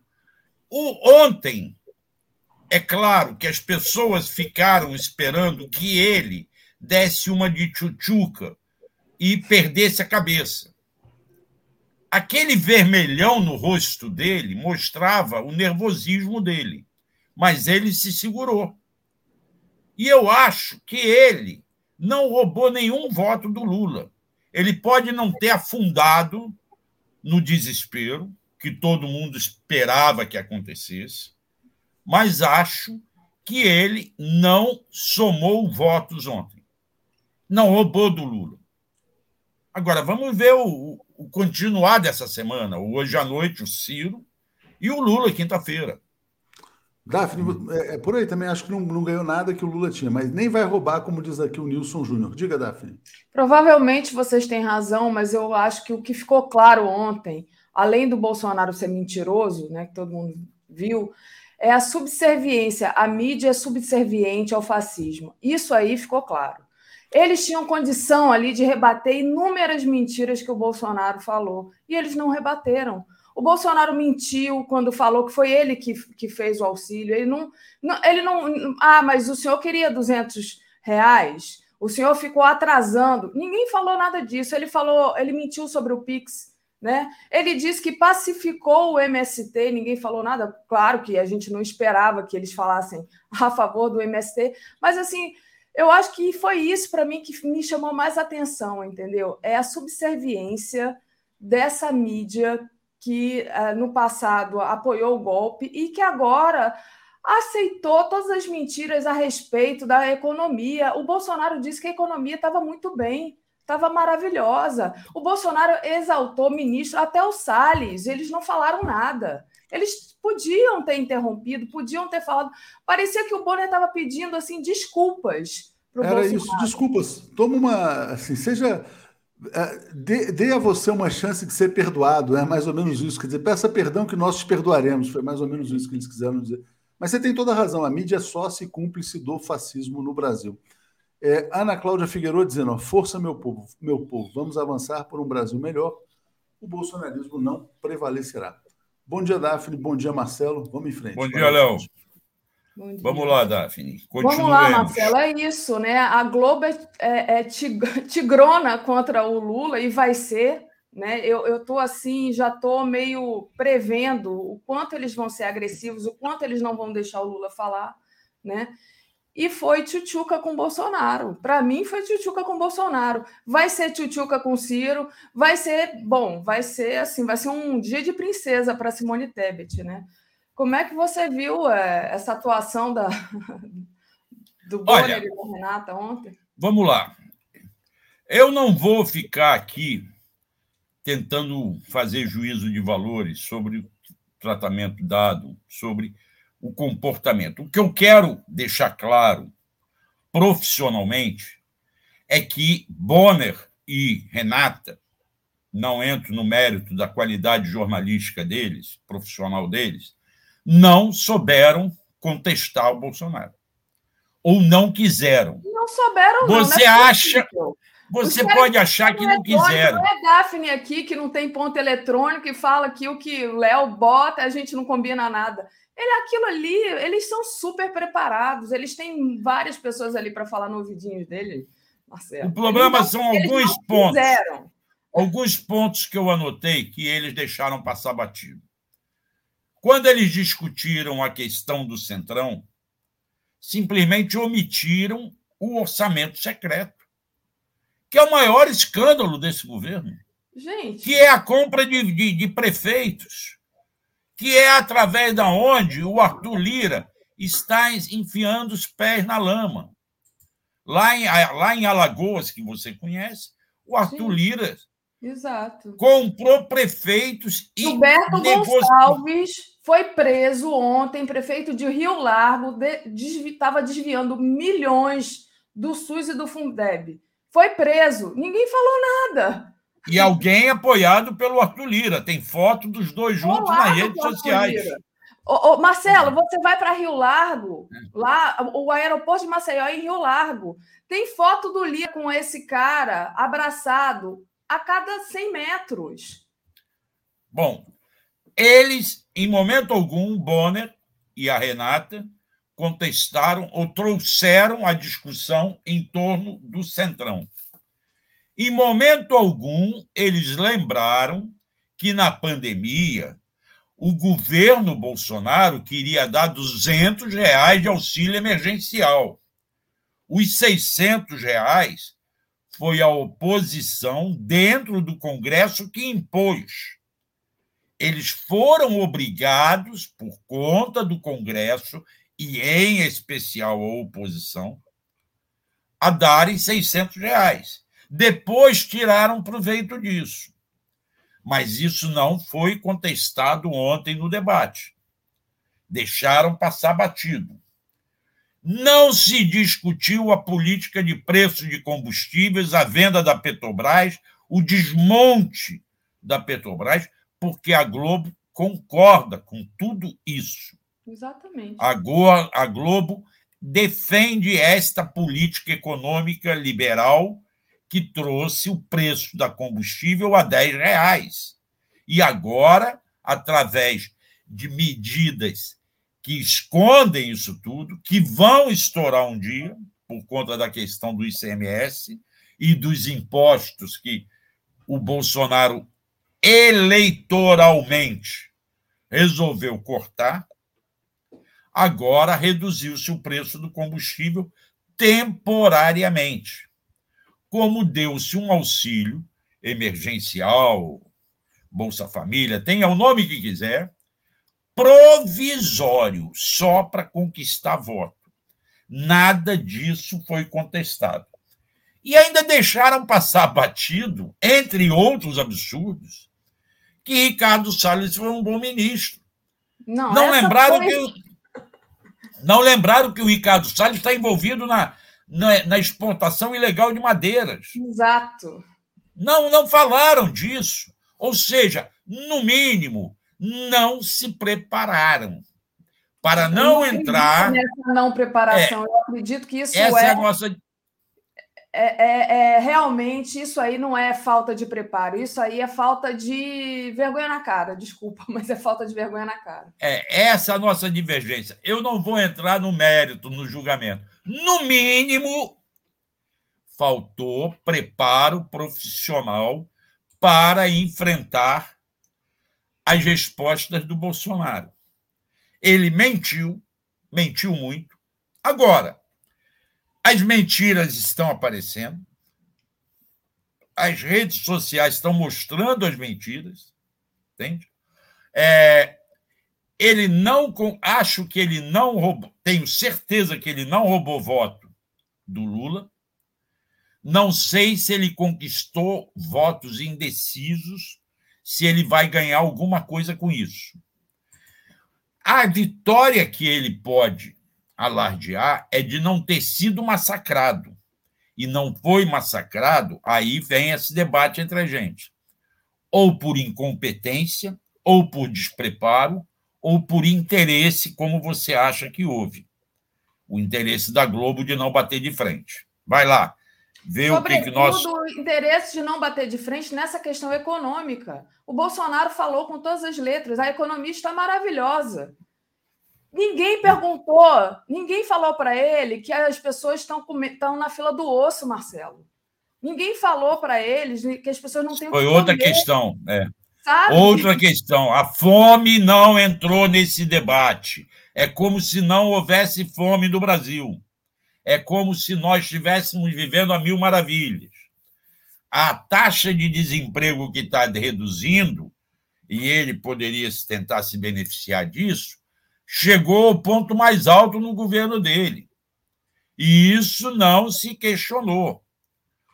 O número de mortos na Covid, na pandemia, foi falado, mas não se aprofundou. A questão dele dizer, a contestação da, da Renata na questão do, do oxigênio de Manaus foi muito pequena perto do que realmente aconteceu. Entende? E a tentativa de comprar vacina que não existia. Pagar antecipadamente a alguém por uma vacina que esse, esse alguém não entregaria, tal como a CPI mostrou. Nada disso veio à tona. Agora vamos ver o que, que eles vão falar hoje com o Ciro, que palco que eles vão dar para o Ciro. Eu acho que eles serão críticos ao Ciro ainda mas mais críticos serão quinta-feira ao Lula.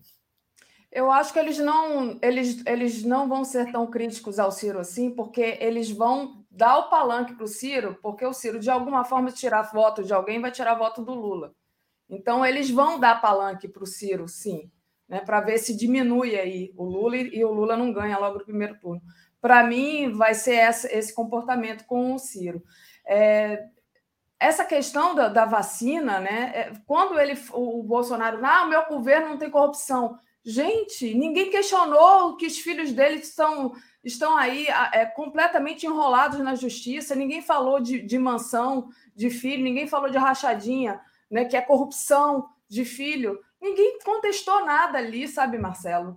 Eu não acredito que os jornalistas da Globo sejam tão despreparados assim, sinceramente. Deixa eu agradecer ao pessoal que está acompanhando a gente aqui.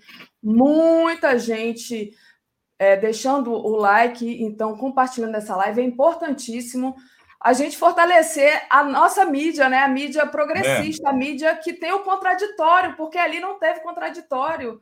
Né? Isso que me angustiou mais ver aquilo. Né? É, o Valdson Júnior Teve reportagem sobre inflação logo depois da entrevista, e isso foi positivo, disse ele aqui. Rita Celeste Cunha. Honestamente, alguém esperava que a Globo contestasse o inominável depois do derrame de dinheiro que houve? A Globo sempre foi golpista. Não é falta de preparo, é conivência. Eu concordo. Thaís Neves, o Bozo é o candidato da Globo. Meu amigo aqui do Rio, Lúcio Massaferri, mandou aqui um coração para gente. Beijo, Lúcio, obrigada. Aliás, o Daphne, nossa, olha aqui amigo, atrás, né? olha, olha aqui atrás, o é. cartaz que eu ganhei, a, a, o banner que eu ganhei do Lúcio, com Marcelo Auler aqui atrás. Foi mesmo, é mesmo. É, deixa eu agradecer a Pice da Lari, ou Pice, acho que é a Pice da Lari. Hoje as redes sociais devem ser inundadas mostrando as mentiras do Bozo de ontem. É, é isso, né? Agora é aquela coisa, né? O cara que trabalha, que, enfim, que está lá alienado pelo trabalho, ele, ele fica olhando Twitter, eu não sei, entendeu? Mas eu concordo. Saiu aí um, um estudo que o Léo falou, né? Em que o Bolsonaro foi, não foi positivo para o Bolsonaro. Eu até tenho aqui, olha, entrevista de Bolsonaro ao JN. Deixa eu, antes de qualquer coisa, compartilhar aqui, matéria do portal Brasil 247. Tá aqui, olha. É, essa daqui. Gerou 65% de Deixa eu tirar isso daqui para vocês verem. 65% de reações negativas impactou 9 milhões de pessoas. Gente, 9 milhões de pessoas é muita gente para deixar o Bolsonaro mentir daquele jeito sem trazer o contraditório, sabe? 9 milhões de pessoas é muita gente para deixar o Bolsonaro ficar fazendo aquele passeio enfim, eu fico indignada com essas coisas.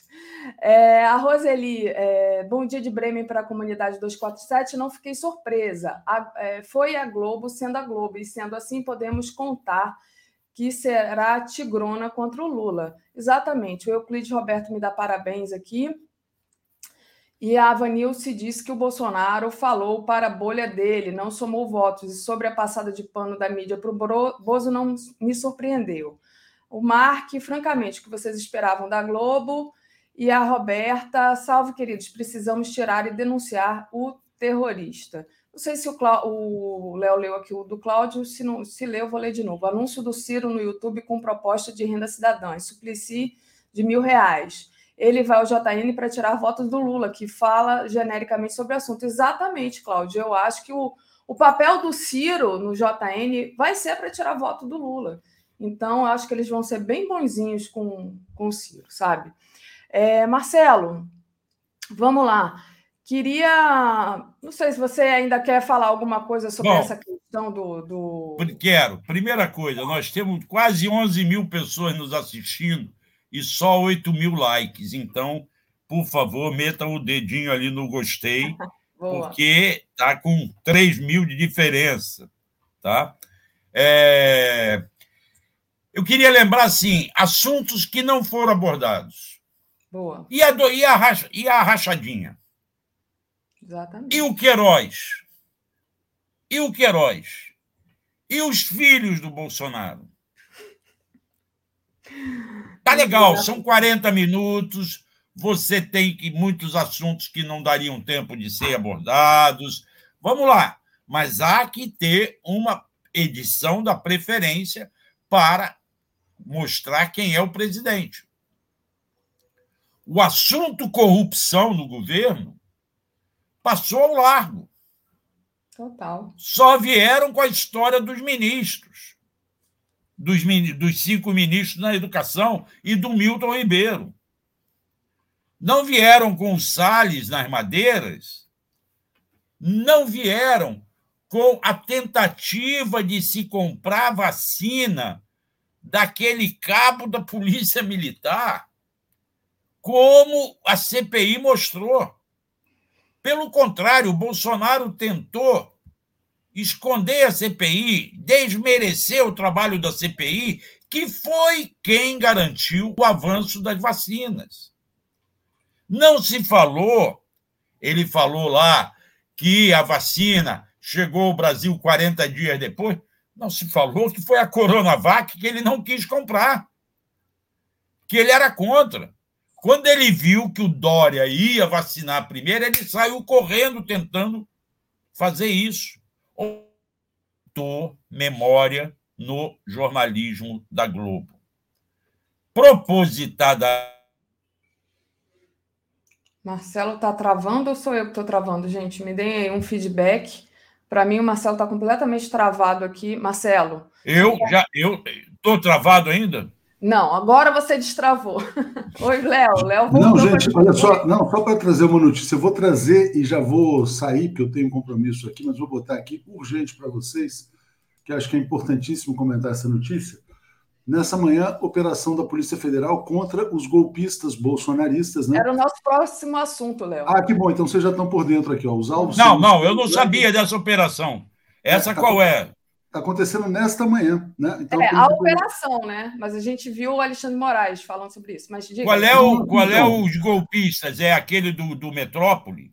Então, vou trazer aqui, ó, Luciano Hang, da Avan José Isaac Pérez, dono da rede Multiplan do Barra Shopping aí no Rio, Ivan Vrobel, da construtora W3, José Cury, do Barra Shopping, André Tissot, do Grupo Serra, Meyer Nigri, né, uh, que aliás é a pessoa Isso. que nomeou Augusto Aras como Procurador-Geral da República e queria implantar os cassinos no Brasil, da Tecnisa, Marco Aurélio Raimundo, da Mormai, e o dono do Coco Bambu também. Então, o Coco Bambu está aí na parada decisão do Alexandre de Moraes, gente.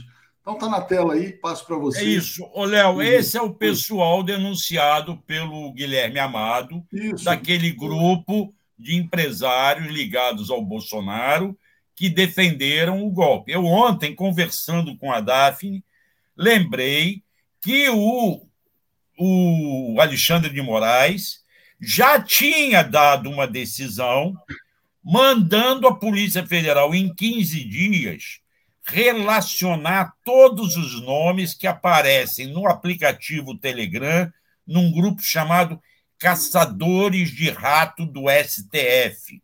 Esse, esse grupo era coordenado pelo Ivan Rejane Fonte Boa Pinto, que foi preso a mando do, do, do Alexandre de Moraes em julho mas é um grupo diferente desse. Não, esse aí são tá? os grandes empresários. São, na verdade, os empresários que apoiam o nazismo no Brasil. Gente, e são os financiadores da fake news. Os Isso, financiadores da fake news. Então, Daphne, não me surpreende que o Alexandre de Moraes tenha feito isso. Eu esperava que ele fizesse isso.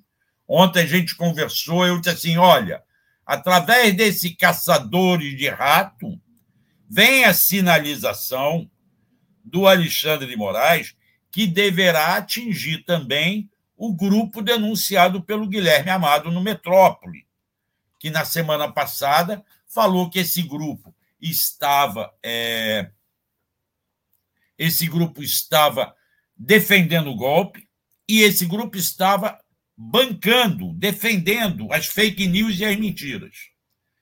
Isto é um trabalho importante do Alexandre de Moraes. Se o Bolsonaro ontem, sem ser contestado, falou: não, eu me aproximei do ministro Alexandre de Moraes, nós trocamos comentários na porta, está aí a resposta. Uhum. O Alexandre de Moraes vai ficar calado. Ele vai receber hoje o ministro da Defesa, que vai lá tentar buscar uma saída para eles. Eu não espero que o o, o Moraes, até acho que o Moraes possa fazer uma ou outra concessão, mas não vai se curvar a esse ministro da Defesa bolsonarista. Na minha interpretação, na minha expectativa. Vai lá. É, Marcelo, Você... é, sobre isso, deixa eu só ler aqui os superchats que ficaram. E aí, sobre isso, a gente pode trazer o, o justamente o, o que o Bolsonaro disse, desdisse depois, né? Bom, deixa eu agradecer aqui a Juliana Souza, não é despreparo, é pacto. Aquilo foi um palanque para o fascista. Eu também, eu repito, a mídia é subserviente ao fascismo. Ronivon Pereira, calma, gente, o Bozo saiu menor. Claro, 40 minutos não tem como falar, não tem como falar tudo de mal do governo Bozo. Calma, Daphne. Vocês 247 a esquerda radical são muito nervosos. Não adianta sair dos trilhos. Paciência. Ronivon, eu não tô, eu, eu tô calma, mas eu, eu fiquei indignada com o Bolsonaro mentindo e, e não ter uma resposta ali mais contundente, principalmente quando ele fala da economia, principalmente quando as pessoas estão. A gente não pode colocar o pé na rua sem ajudar o próximo. O Marcelo já falou sobre isso aqui comigo várias vezes. As pessoas estão morrendo de fome na, no Brasil, né? E isso não foi tocado. Elvio Moto, estou com a Daphne, só houve contestação do Bozo ao jornal da, no Jornal da Globo, a audiência muito menor. É, alguém falou da. Eu fui olhar o que disse a Renata Lopretti, né? A Renata Lopretti trouxe as imagens do Bozo fazendo piada com as pessoas morrendo com falta de ar. Né? Ela, ela mostrou duas imagens. Mas é, eu acho que a resposta da, da outra Renata, que entrevistou, não foi, ficou por isso mesmo. Né? O próprio Bonner foi chamado de mentiroso logo no começo da entrevista e ficou por isso mesmo. A Luciana diz de Lácio Neves. A esquerda deve ter claro que estas mídias sempre estiveram com Bolsonaro, usa da fachada de oposição para pautar a crítica, umas palmadinhas nele. O campo da esquerda para mostrar a farsa é as ruas. Então, obrigada aqui a Luciana. E sobre isso, né, sobre essa questão é, do golpismo do Bolsonaro, sabe, Marcelo? Ele ontem, ele falou sobre, é, foi perguntado, do, o Bonner perguntou sobre respeitar o resultado das eleições, ele disse, no final, serão respeitados os resultados das urnas desde que as eleições sejam limpas. E aí, quem é que diz que é limpa ou não é limpa? Né? É o... é, ele acha que são os militares. Ele acha que são os militares. É ele acha. Entende? Então, Agora, continua, não tem. O compromisso é nenhum. O compromisso é nenhum. Entende? O Bonner quis ali mostrar que ele assumiu o compromisso, mas em determinado momento ele disse que não, que depende se forem limpas. E que quem vai dizer se são limpas ou não são os militares que iriam conversar hoje com Alexandre Moraes. Vamos ver o que, que acontece. Agora, essa questão de hoje dos empresários vai revelar muita coisa. Na conversa que eu tive com o Eiler Diniz, uma entrevista que foi postada no domingo, no 247, o Eiler já alertava. O Eiler é um jornalista com 40. Se você achar essa entrevista aí, você põe na tela. Está no 247. O Eiler é, é um jornalista com 40 anos de experiência em Brasília. Ele hoje é, trabalha como assessor do Renan Calheiros e, como tal, ele. É, eu estou te mandando o link, o, o Daphne. É ele, é como tal. Você está me mandando link? Não. Então manda, porque eu. É, ah. o cenário eleitoral é desfavorável a Bolsonaro. Ah, tá. Já vou abrir. É, ele trabalhou na CPI e, como tal, teve acesso a parte do inquérito da fake news. E ele mostrava que o inquérito já trazia quem disseminava, quem espalhava, quem criava, faltava a parte de quem financiava. E esses são esses empresários. O Euler mostra o que eu comecei a falando aqui, que o cenário eleitoral pode estar desfavorável ao Bolsonaro na medida em que as pesquisas, nas pesquisas ele não avança. Na medida em que ele não avança, por exemplo, as pesquisas mostram Lula à frente de Bolsonaro no Rio Grande do Sul. Isso não era esperado por muita gente. E aí, daqui a pouco, os aliados de Bolsonaro poderão abandoná-lo. A expectativa do Weiler é esta primeira semana que começa sexta-feira, na verdade, com a propaganda eleitoral na TV. Ah, a gente costuma dizer o seguinte: a propaganda eleitoral na TV perdeu a força. Já teve muito mais força no passado. Mas nesse ano nós estamos numa eleição totalmente atípica, com uma polarização grande, e tudo isto vai pesar. Tanto a propaganda na TV, como pesou ontem. Você vê, o público que assistiu o Jornal Nacional foi enorme. Deu ao Jornal Nacional uma audiência que ela não, ele não tinha muito tempo. No caso do Lula, não, não me surpreenderá se for um público maior ainda. Muito maior. Porque alguns dos nossos, ontem, dos nossos que eu digo, da ala progressista, tentaram fazer um boicote bobo ao, ao noticiário, ao, ao, à entrevista. Não tinha que ter boicote, tinha que ouvir para poder criticar. Tinha que conhecer tudo. Então, todo o Euler, na análise dele, a primeira semana de propaganda na TV poderá ajeitar o quadro eleitoral. Você pode ter adeptos do bolsonarismo abrindo mão dele, como já estão abrindo em vários, no Nordeste, prefeitos mandam esconder o apoio a Bolsonaro, porque sabe que ele não é bem visto. O, o, o Zema em Minas Gerais, está escondendo apoio ao Bolsonaro. Então, nesta primeira semana, ele pode começar a perder apoios. Assim como pode acontecer com o Ciro e com a Simone. Uhum. E eles ficarem sem palanques. O Ciro está com dificuldade de ter palanque porque está batendo erradamente no Lula quando tinha que bater no, no Bolsonaro. Este é um quadro que vai se definir após esse, essa primeira intervenção da, da TV aberta com a entrevista na, no Jornal Nacional, queiramos ou não, é um público grande, mas principalmente com a primeira semana de propaganda eleitoral gratuita que começa sexta-feira. Perfeito, Marcelo. Deixa eu ler aqui, tem uma colocação muito importante do Ted Boy Romarino, que a gente conheceu aqui no Rio, quando teve o lançamento do livro do Rodrigo. É, deixa eu agradecer ao Juídson Campos. Ontem o Jornal Nacional poliu a cara de pau do inominável. Os comentários são ótimos, né? O Ted Boy ele diz assim: faltou falarem sobre o incentivo a seus seguidores a cometerem violência contra a esquerda. O crime hediondo contra Marcelo Arruda ainda está fresco na memória das pessoas e a Globo deixou para lá. Exatamente, né? Não se tocou, é, não se cobrou a responsabilidade do Bolsonaro em relação a, ao discurso de ódio, né, trazendo como o Marcelo como exemplo. Isso choca as pessoas. Né? É, a Cláudia Mortari diz: Xandão mandou prender os empresários golpistas. Marcelo, nosso tempo, infelizmente, estourou aqui, mas você já está de volta no Rio, né? Então ah. a gente vai ter tempo para a gente bater um papo aqui. É, aqui Quem não. Sabe, por aí. Quem sabe, quem sabe a gente não marca de assistir a, a, a entrevista do Lula juntos, na quinta-feira. Vamos, vamos, vamos. Podemos vamos ir para lugar aí e assistir juntos. Boa, tá? boa. Então, É, Marcelo, passo para criar você se despedir aqui da galera do. Me despeço, peço desculpas aqui, olha.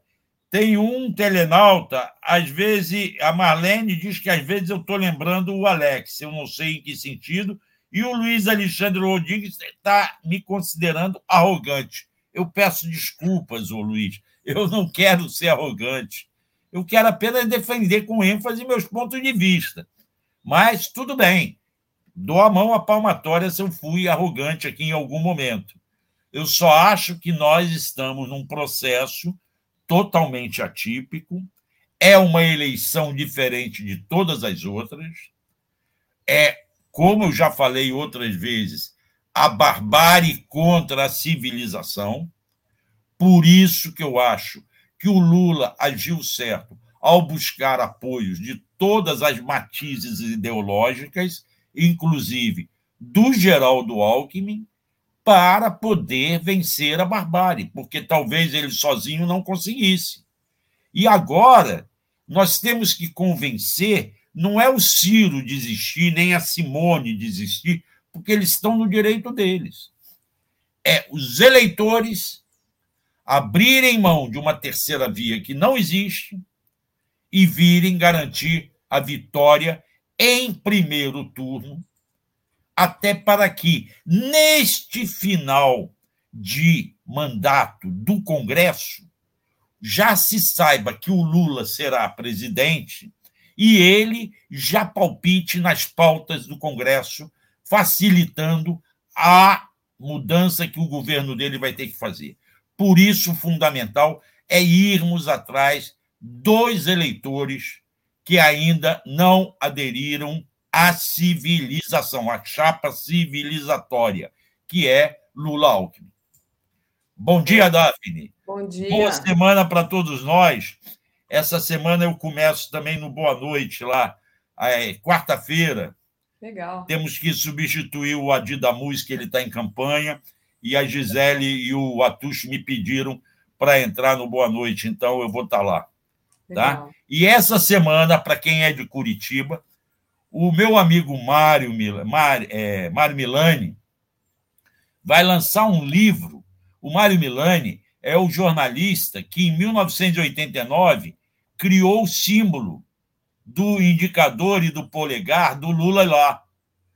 E ele fez um livro, vai lançar um livro sobre esse símbolo, sexta-feira, lá em Curitiba. Legal. Obrigada, Marcelo. Beijão para você. A gente se encontra aí durante a semana. Valeu. Um abraço, um beijo. Tchau. Tchau. Trazendo aqui Joaquim. Bom dia, Joaquim. Tudo bem? Olá, Daphne. Bom dia. Bom dia, comunidade.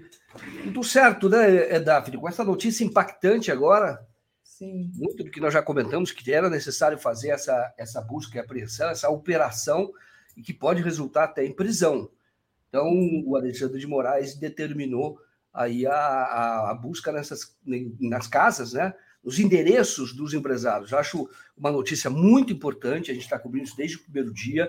Temos que salientar que isto é uma, um, um fruto de uma reportagem né, do Guilherme Amado, do Metrópolis, que mostrou a conversa entre eles num grupo chamado é, Empresários e Política, e de todos ligados ao Bolsonaro, pessoas que têm acesso ao Palácio do Planalto. E o, a, a mensagem mais forte é esta aqui, que foi feita por um dos alvos da, dessa apreensão, que ou desta operação, né, vai ter busca e apreensão, que é o José Cury. Ele disse o seguinte: prefiro, lembre bem, um golpe do que a volta do PT. Um milhão de vezes. E com certeza ninguém vai deixar de fazer negócios com o Brasil, como fazem com várias ditaduras pelo mundo. Então, ali daí outros comentários, todos estão Agora, nessa operação, alvo dessa operação, Ivan Uróbel diz assim: olha, quero ver se o STF tem coragem de fraudar as eleições, se o STF quisesse fraudar as eleições, né? após um desfile militar na Avenida Atlântica, com as três forças aplaudidas pelo público. Tá? Eles é que defendiam que houvesse esse desfile com demonstração de força num ensaio golpista. Importante, é, é, a do DAF, comunidade, é mostrar que o, o, Alexandre de Moraes, eu falei desde o início, estavam poupando empresários, e eu escrevi, olha, está faltando empresário, porque começaram a publicar no Facebook, que é ou no Twitter, seis empresários, não, não eram, eram mais, que não aparece na primeira parte da reportagem do Guilherme Amado. E do, é, agora, aí você ele, ele colocou, o Alexandre Moraes não poupou ninguém, não, e coloca um dos mais perigosos, na minha opinião, empresários, que é muito bolsonarista, está lá envolvido naquele episódio de Juiz de Fora, que é o Meyer Joseph Nigri, tá? foi quem impediu que o Bolsonaro fosse para o Sírio, onde ele seria atendido, porque lá tem uma excelência, inclusive, questões de abdômen, porque dizia que tinha que ir para o Einstein. Então, o Marcelo Negro. Então, os empresários que são alvo hoje de mandado de busca, Afrânio Barreira Filho. Então, essa, essa é a turminha, porque, olha, tem que gravar esse nome, porque são malfeitores. São malfeitores, estão atentando contra a, a democracia no Brasil. Então, você tem, olha, o Ivan Urobel, já te falei, José Isaac Pérez, que é o dono do Multiplan, vários shoppings, viu? Vários shoppings no Brasil. Shopping da Barra, acho que é Multiplan, é onde tem aquele trevinho verde, que tem Shopping da Barra, eu acho que é aqui, tem o Shopping Morumbi, e tem muitos outros shoppings. É o, o Multiplan, né? Que é o, o, José Isaac Pérez, José Cury, Luciano Heng, Luiz André Tissot, Marco Aurélio Raimundo, Meyer Joseph Nigri. É, tem mais um golpista que aparece nessas conversas, mas ele tem negócios que é o Vitor Odísio, nos Estados Unidos, na Flórida, construtora na Flórida, Távia, construtora dele, que é o Victor Odísio. Então, todos eles estavam lá tramando, conspirando, essa que é a verdade. Não é estar tá dizendo, ah, é opinião. Não, eles já davam estratégia. Eu prefiro uma ditadura. Aí o outro dizia, então, vamos começar pelo primeiro passo, fazer um desfile com muita força na Avenida Atlântica, porque a, a, sociedade vai aplaudir, todo mundo vai aplaudir, então já fica criado aí, criada essa condição. Aí o outro já postava uma, uma, uma mensagem, uma outra, um outro artigo defendendo também ruptura, e por aí vai. Então, o primeiro passo era esse mesmo. Houve lembrar que isso logo no dia que saiu a matéria, na coluna do, do, Guilherme Amado, não é dele apenas a matéria, três repórteres. Logo naquele primeiro dia, o, o Randolph mandou um, uma petição, né, peticionou no inquérito é, dos atos antidemocráticos, que é presidido, esse inquérito está é, tá sob jurisdição do Alexandre de Moraes. E ele dizia que era preciso fazer busca e apreensão, e se for o caso, prisão. É verdade. Se for o caso, esse é o primeiro passo: quebrar sigilo, sigilo telemático para ver mais mensagens, sigilo telefônico, tem que quebrar é, sigilo bancário para saber se o dinheiro desse pessoal não está indo para financiar pessoas como Daniel Silveira, Porque o Daniel Silveira, para fazer o que ele faz, o Roberto Jefferson da vida, tem gente por trás. Esses caras não fazem nada de graça porque eles não querem, eles não querem perder dinheiro. O, o Daniel Silveira está com uma multa gigantesca. Precisa saber se eles não estão abastecendo essas pessoas.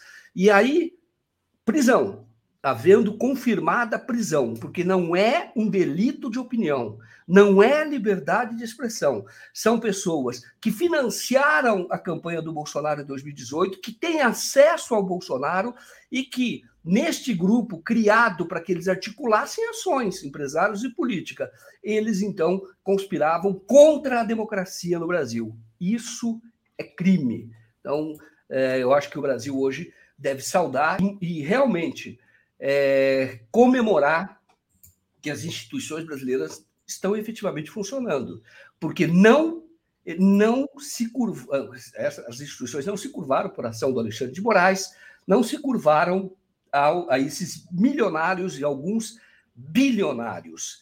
E, e espero que. E digo para você mais, viu, Daphne?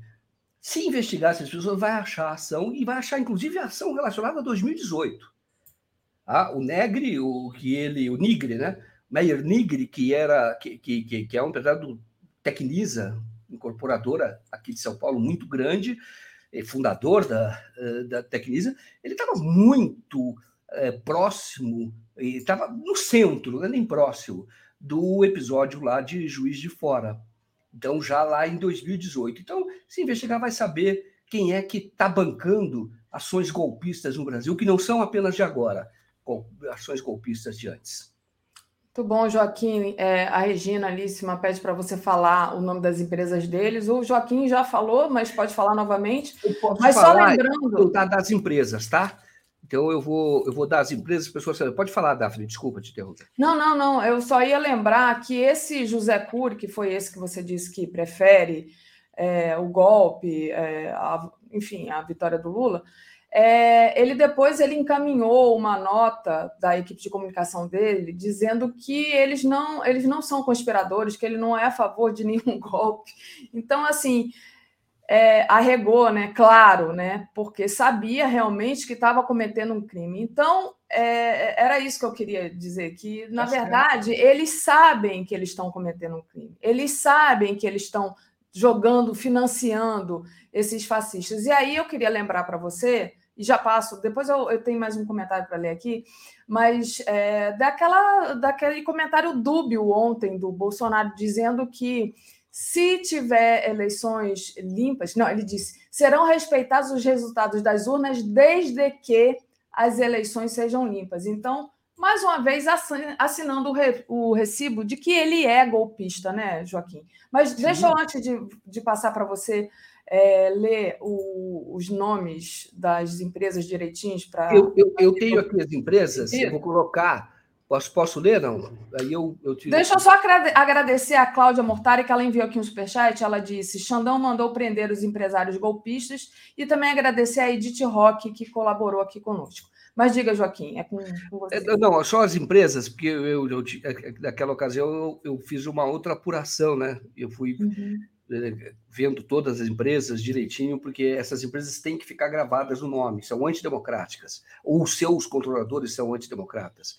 Luciano Heng, dono da Avan, é lembrar de novo, não é para destruir a empresa, mas esses, é, essas empresas, porque a empresa gera emprego, não poderia ser incoerente, mas esses empresários têm que ser punidos severamente.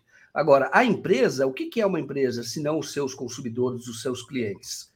Isso deve ser preservado. Mas está aqui, olha, não estou dizendo também que não deva haver nenhuma ação de boicote a algumas dessas marcas. Eu, por exemplo, não, não entro no coco bambu, então eu sei que. E esse está envolvido, é alvo de operação hoje. Mas é, o que eu quero dizer é que é, sempre a empresa tem que ser poupada, porque a empresa não é só esse golpista, a empresa envolve é, toda uma comunidade de gera emprego, tem impostos, serve a cidade em que está, a região em que está. Então tem que separar as duas coisas. Mas Luciano Heng, dono da Avan, Afrono Barreira, que é o dono do Coco Bambu, José Isaac Pérez, que é da Multiplan, de shoppings, José Cury, que é do Barra World do Rio, é, é ele que foi o primeiro a disparar essas, essa mensagem, e aí os outros foram na sequência endossando. É, o Ivan Irobel, que é da W3 Engenharia, Marco Aurélio Raimundo, que é Morongo, né? conhecido como Morongo, que é, você conhece, surf, que é empresa de surf ou de equipamentos de Mormai. surf, né? roupas, é, estilo surf, né? que é a Mormai.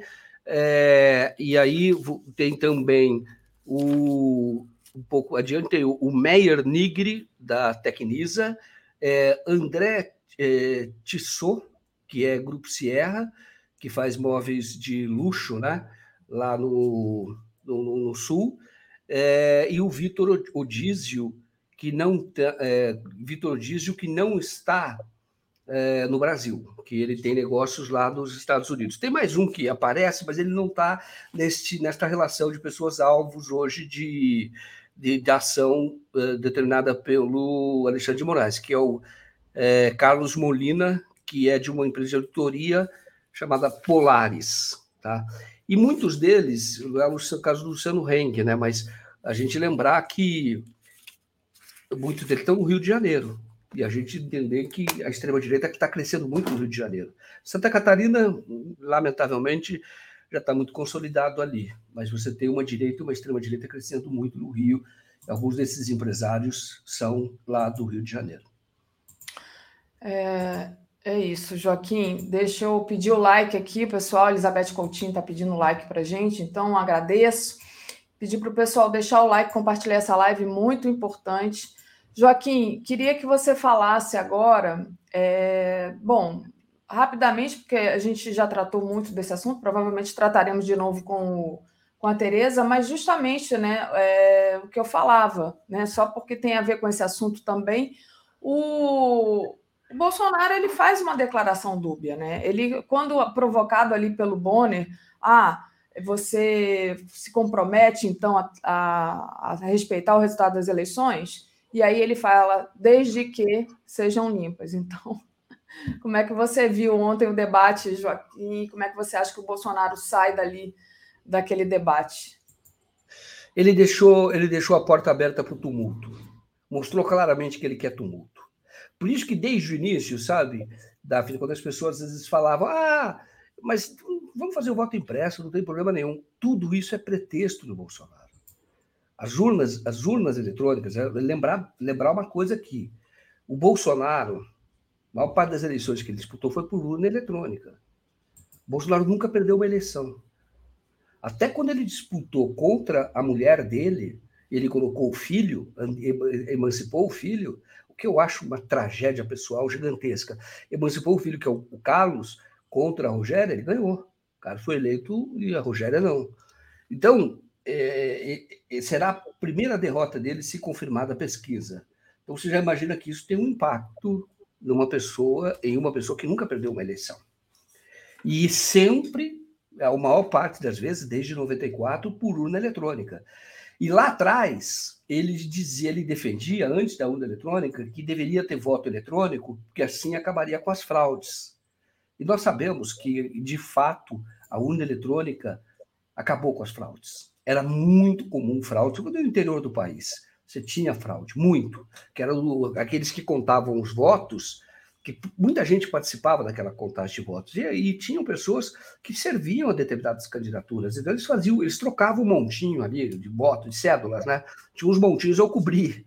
É, a apuração, a primeira eleição que eu cobri foi em 82. É, isso é interessante, você vive bastante, e aí você começa a ver essas coisas e começa a ver a problema da natureza humana. E, e, era, e você percebia os montinhos e, e, determinadas, eu cheguei a cobrir isso em, Sorocaba, denúncias de fraude, porque você tinha pessoas comprometidas, porque você comprava uma ou outra pessoa que fazia a contagem do voto. Então ele fazia troca, troca de montinhos ali para tentar influir no resultado. E a urna eletrônica acabou com isso. Uhum. Então, o próprio, próprio crescimento da esquerda no Brasil se deve, ocorreu muito a partir da urna eletrônica, porque as fraudes acabaram. Então, o Bolsonaro sabe, sabe que não tem fraude. Só que o que ele quer é tumulto. Ele quer é criar pretexto para é, tornar a água turva e depois pescar, como se dizia antigamente também. Os pescadores de água turva, para eles interessa essa confusão, você gera confusão porque eles vão ganhar com isso. Então, é, ontem, de fato, o Bonner insistiu. Na verdade, ele deveria ter uma missão dada pelo Ali Camel, dizendo: extrai dele o compromisso de que ele vai respeitar o resultado do, do, da urna. Ele tem que confirmar. Tanto que o Bonner fala: não, então nós tivemos aqui o compromisso dele, o Bonner fala isso. Não houve isso. Porque ele diz: vamos mudar de assunto, e ele fica com desde que as eleições sejam limpas, aquela coisa toda. Isso daí é o pretexto e é a cartilha dessa extrema-direita, porque foi isso que aconteceu nos Estados Unidos. Se os Estados Unidos não tivessem instituições mais amadurecidas, e de fato tem, bem amadurecidas, você teria, você teria um golpe lá. Porque o, o, o Trump tentou isso de todo jeito. Ligava para os responsáveis, depois colocou procuradores federais, e depois incentivou as pessoas a invadir o Capitólio. Queria confusão no país. Então, é a cartilha dessa extrema-direita. Questionar o resultado das urnas, questionar a, o voto, porque o projeto deles, por ser um projeto autoritário, não contempla todo mundo.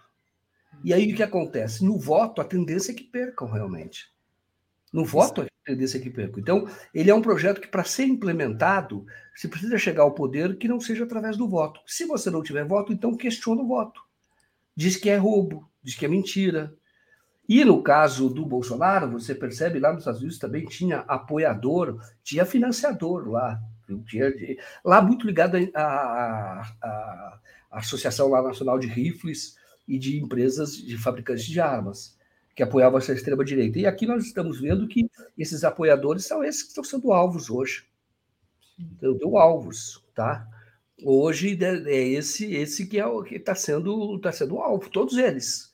Então esses são os financiadores. Por isso que eles precisam ser investigados. Não pode passar mão ou passar pano, porque eles estão passar a mão na cabeça assim, não, tudo bem, é liberdade de expressão, deixa para lá, não, não. Eles têm, eles, eles têm o dinheiro deles é como uma arma. Eles podem comprar pessoas, eles podem já estar financiando esses grupos, grupos que, que, que, que vão fazer arruaça, podem estar fazendo. Nós lembramos bem que 7 de setembro do ano passado, empresas ligadas a algum negócio, viu? Acho que a Jacto, do interior aqui de São Paulo, estava pagando ônibus, pessoas e distribuindo 100 reais para as pessoas, 100, 150 reais para as pessoas virem a São Paulo para participar daquela ação na Atlântica. Agora, eles estão pagando. E, e, quem faz isso é porque tem é, vira uma arma, o dinheiro desequilibra totalmente. Isso pode ocorrer também em 7 de setembro. Estou te falando porque esse é o, o vamos dizer assim, é, é aí é o tal tá ingrediente do golpe. Você tem um irresponsável, autoritário, defendendo, é, questionando a, a, as urnas, e você tem o dinheiro que consegue fazer algum tipo de mobilização. Então, você precisa, e espero que o Alexandre de Moraes realmente vá a fundo, ele tem que ser apoiado nessa iniciativa, porque tem que cortar ali, realmente cortar ali aquilo, o que está irrigando esses grupos. Porque muitos deles agem por dinheiro, alguém paga a conta. Luciano Hang paga, tem, tem, na época do, da cloroquina, você ouvir no Instagram de médicos que faziam a defesa da, do tratamento precoce, e eles todos apareciam, postavam até no avião do Luciano Heng, que ia fazer as viagens no, no, no, avião dele, e postaram isso, né? Então, porque na verdade eles estavam financiando o, o aquele outro também da, do curso de inglês, Wizard, né? Wizard, é. Exatamente. Então, eles foram até uma cidade aqui do interior de São Paulo, onde nós estivemos para fazer aquele documentário, que era Porto Feliz, que virou um laboratório deles. Então, se você cortar o, o, o, financiamento, se você cortar, você já diminui em grande parte o ímpeto ou a essa estrutura vai, que está sendo criada para dar um golpe de Estado no Brasil. Boa, Joaquim. Exatamente. Sobre essa questão, né, vou te pedir um comentário é, que, é, que, é, importante, rápido, falar sobre a questão, peraí, deixa eu colocar aqui a matéria, do Alexandre Moraes, que vai receber hoje o ministro da Defesa, é, o general Paulo Sérgio Nogueira, né? Ontem o Bolsonaro disse, desde que sejam limpas, né? É, e hoje, né, é, depois de uma semana que o Alexandre Moraes tomou posse, vai receber o ministro da Defesa, né, sabendo que esse general ele vem pressionando o TSE a aceitar as propostas feitas pelas Forças Armadas para implementar mudanças nas urnas eletrônicas. Então, assim, é uma pressão continuada, né, do, a, que parte do Bolsonaro, inclusive baseada naquela é, declaração que ele deu ontem no Jornal Nacional, e, e dos militares contra a, o sistema eleitoral. Como é que você vê essa, essa visita? E aí, alguém, acho que foi Maria Lúcia, cobrou aqui que a gente fale da agenda do Lula. Ontem foi o lançamento do livro do Ricardo Stuck. E a gente precisa falar disso também. Então, te passo aí para fazer, esses, fazer esse comentário e depois a gente trazer a agenda do Lula. Tá certo. É, lá do livro, até é, é importante, eu acho que eu posso falar, porque eu estava lá, estava cobrindo, entrei ao vivo Sim. boa noite, mas vamos começar pelo Paulo Sérgio Nogueira. É, de novo, o ingrediente do golpe. O... Houve um erro, na minha opinião, lá atrás, na época da gestão foi do Barroso, convidar as Forças Armadas para ser fiscalizadora das eleições. As Forças Armadas não têm esse papel, porém, outras entidades também ou instituições podem cobrir e são convidadas para cobrir, para fiscalizar. Cobrir no sentido de vamos acompanhar. Tá? Então, o Luciano, o Luciano, o, o, Paulo, o Paulo Sérgio, ele é colocado lá e é preciso tomar muito cuidado com cada declaração dele. É porque hoje eles estão meio sem prestígio. Mas no início, qual era o papel deles? Dizer que não foram atendidos, dizer que o TSE estava dificultando acesso a informações, porque o não cuida, não cuida nada disso, para colocar o quê? O cenário da dúvida. Isso ajuda a incendiar o país. Porque você imagina, se o Bolsonaro tiver uma popularidade, vamos dizer assim, continuar, continuar ou até ampliar essa popularidade, você tem tumulto no Brasil gigantesco. Vai ter tumulto se isso ocorrer. Aqui eles perderam um pouco a força e as ações que a sociedade está to tomando como a leitura, aquele manifesto, com entidades é, respeitadas, tanto de trabalhadores quanto de empresários, é uma forma da sociedade fazer a prevenção, o escudo, a blindagem, de olha, não vai passar daqui, porque nós não vamos aceitar. Porém, as Forças Armadas e toda essa movimentação, na minha avaliação, faz parte de um plano para você criar um, um, a dúvida e jogar, vamos chamar assim, a, a credibilidade, ou ter, ou usar a credibilidade das Forças Armadas. Lembre bem, eu estou falando. Do, não estou falando do que eu, tenho, que eu acho que eles tenham credibilidade, não é isso, mas você vê junto à sociedade alguma credibilidade que exista das Forças Armadas e usa essa credibilidade para colocar em dúvida o resultado da eleição. É isso. Então, cada reunião dessa deve ser vista com muito cuidado. O Alexandre de Moraes, que é o presidente do TSE, deve ter muita habilidade, porque o que eles estão tentando fazer é criar um cenário propício para uma violência institucional. Então, é, hoje eu vejo essa reunião como eu vi todas as outras. As Forças Armadas não eram para estar lá, mas se estão lá, elas têm o mesmo poder de qualquer outra instituição que esteja acompanhando as eleições. Mas é muito ruim para nós que um poder armado, uma instituição armada, faça esse acompanhamento e coloque em dúvidas. Porque, no fundo, o que eles vão procurar é, é chifre em cabeça de cavalo. Né? Vão procurar algum pretexto para é, desacreditar porque à medida em que mostra que o Lula, a popularidade do Lula aumenta, se consolida a, a vamos chamar de o cenário em que ele ganha as eleições no primeiro turno, então você desacredita. E ali é importante é, você ter, ter, o seguinte em mente, eu já falei aqui outras vezes, do voto barulhento voto silencioso. O Lula precisa conquistar mais, ampliar mais a sua inserção na classe média, que faz um voto barulhento, que tem um voto barulhento. Aí dá a percepção de que os perdedores são vencedores. O que aconteceu, por exemplo, na eleição do, do, do, da Dilma. porque como eles, o, o pessoal que apoiava o Aécio era muito barulhento, tinha mídias e eram muito barulhentos, então eles conseguiram é, ir minando a, a, a, autoridade que o voto confere, no caso da Dilma. Eles conseguiram isso naquela ocasião. Então, esse é o perigo. E eu, por isso é que eu sempre saudei aqui e vi com muito bons olhos a iniciativa do manifesto. Em todas as universidades, a partir de uma iniciativa da USP, sempre falei aqui. Não é pelo voto que isso possa dar, porque até acho que não dá voto. Ali não. Mas isso é, é, é, um, é uma barreira de contenção. Isso é muito importante.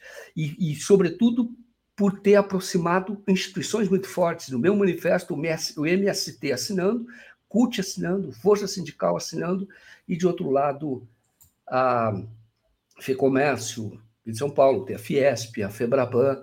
Isso é importante para você ter essa barreira contra o voto barulhento. Tá? que é dessa classe média, no Rio, por exemplo, hoje, e mesmo aqui em São Paulo também, que pode eh, questionar muito o resultado da eleição e usar essa força que tem de. É, por isso que também não tem mais tanta mídia. Né? Nós estamos vendo o Estadão se posicionar, o que é importante, mesmo que a Globo, o Globo também se posicionando, o que é importante. A Folha faz um papel muito dúbio, muito dúbio. Hoje está dando muita arma para o bolsonarismo. Mas esses dois, essas, essas duas empresas de comunicação, acho importante que estejam juntos nessa batalha em defesa da democracia. Boa, Joaquim. Agora, Joaquim, ontem o, lá no lançamento do livro O Brasil no Mundo, oito anos do governo Lula, né, com as fotos do Ricardo Stuckert, aliás, maravilhoso, né, que é, é acesso livre, então todo mundo pode ter. É, o Lula fez declarações importantíssimas, né? É, ele falou sobre a política externa, né? Enfim, você estava lá, queria que você falasse um pouquinho sobre isso. Vou pedir aqui a Tereza uns cinco minutinhos para o Joaquim falar com a gente sobre isso, porque é importante você estava lá. Certo. Olha, o que eu vi o Lula bastante entusiasmado. Entendeu? É, usar a expressão dele quando ele fala. Ele usa outra coisa que está com tesão de 30, com tesão de 20, e, e ele está com muito apetite, com muita vontade, com muita energia. Né? E eu vi isso ontem. Então, ele falando da política externa, e ele e o, o Celso Amorim também com muita energia. O Celso Amorim está com 80 anos, ele contou ontem, e muita energia. Então, e eles é, lembraram muito também do papel do Marco Aurélio Garcia, que eu conheci, que foi o assessor de assuntos internacionais. Uma vez que o Marco Aurélio não foi, não foi o, o, o nosso chanceler, mas quase. Mas o que eu entrevistei, eu estava pela Veja em 97, e aí eu, eu, eu disse para o Marco Aurélio, na casa dele, eu morava em Pinheiros. Tinha feito uma entrevista, ela falou: olha, se prepare que você vai ser o você vai ser o chanceler brasileiro. Então, é, porque ele era muito preparado, muito. E ontem fizeram toda a homenagem a ele, devido à família dele. Então, achei muito bonito. E o Lula falou daquilo que ele fala do sonhar grande. O, o evento era Está aparecendo aqui na foto, você vê de costas, é o Stucker. O evento era o lançamento de um livro do Stucker que, que cobriu todas as viagens do Lula. É, é fotógrafo do Lula. Hoje era o fotógrafo oficial da, da campanha presidencial e é de uma dinastia Stucker, que nasceu assim, quando nasce, Deus olha e fala: Você vai ser o fotógrafo do chefe de Estado no Brasil. Entendeu? Entendeu o seguinte, porque o, era o pai dele, foi eh, também é o fotógrafo do Planalto, depois ele e também foi o irmão dele, né, que hoje está com o Beto Costa, mas foi o fotógrafo oficial da Dilma, tudo Stucker. Então ele falou: olha, o Stucker cobriu tudo. Ele falou: o Stucker levou muita canelada, isso que ele não, não ele não conta, mas levou muita canelada, porque ia para fora do Brasil, a autoridade era de quem eh, recebia. Então, o Stucker se enfiava como um bom repórter que era para ter uma melhor foto. Fez várias fotos, mas é, aí o Lula, neste lançamento, falou muito da, da, da vontade que tem de é, colocar o Brasil de novo num protagonismo da, da geopolítica. É, protagonismo, o, o termo correto é esse, é protagonista da geopolítica, que o Brasil foi. E aí ele lembrou do episódio do acordo nuclear no Irã. E ele contou como foi feito e como os Estados Unidos tentaram desacreditar. E ainda assim, ele, conversando sempre com Celso Amorim, sonhando, achando que era possível e conseguiu construir.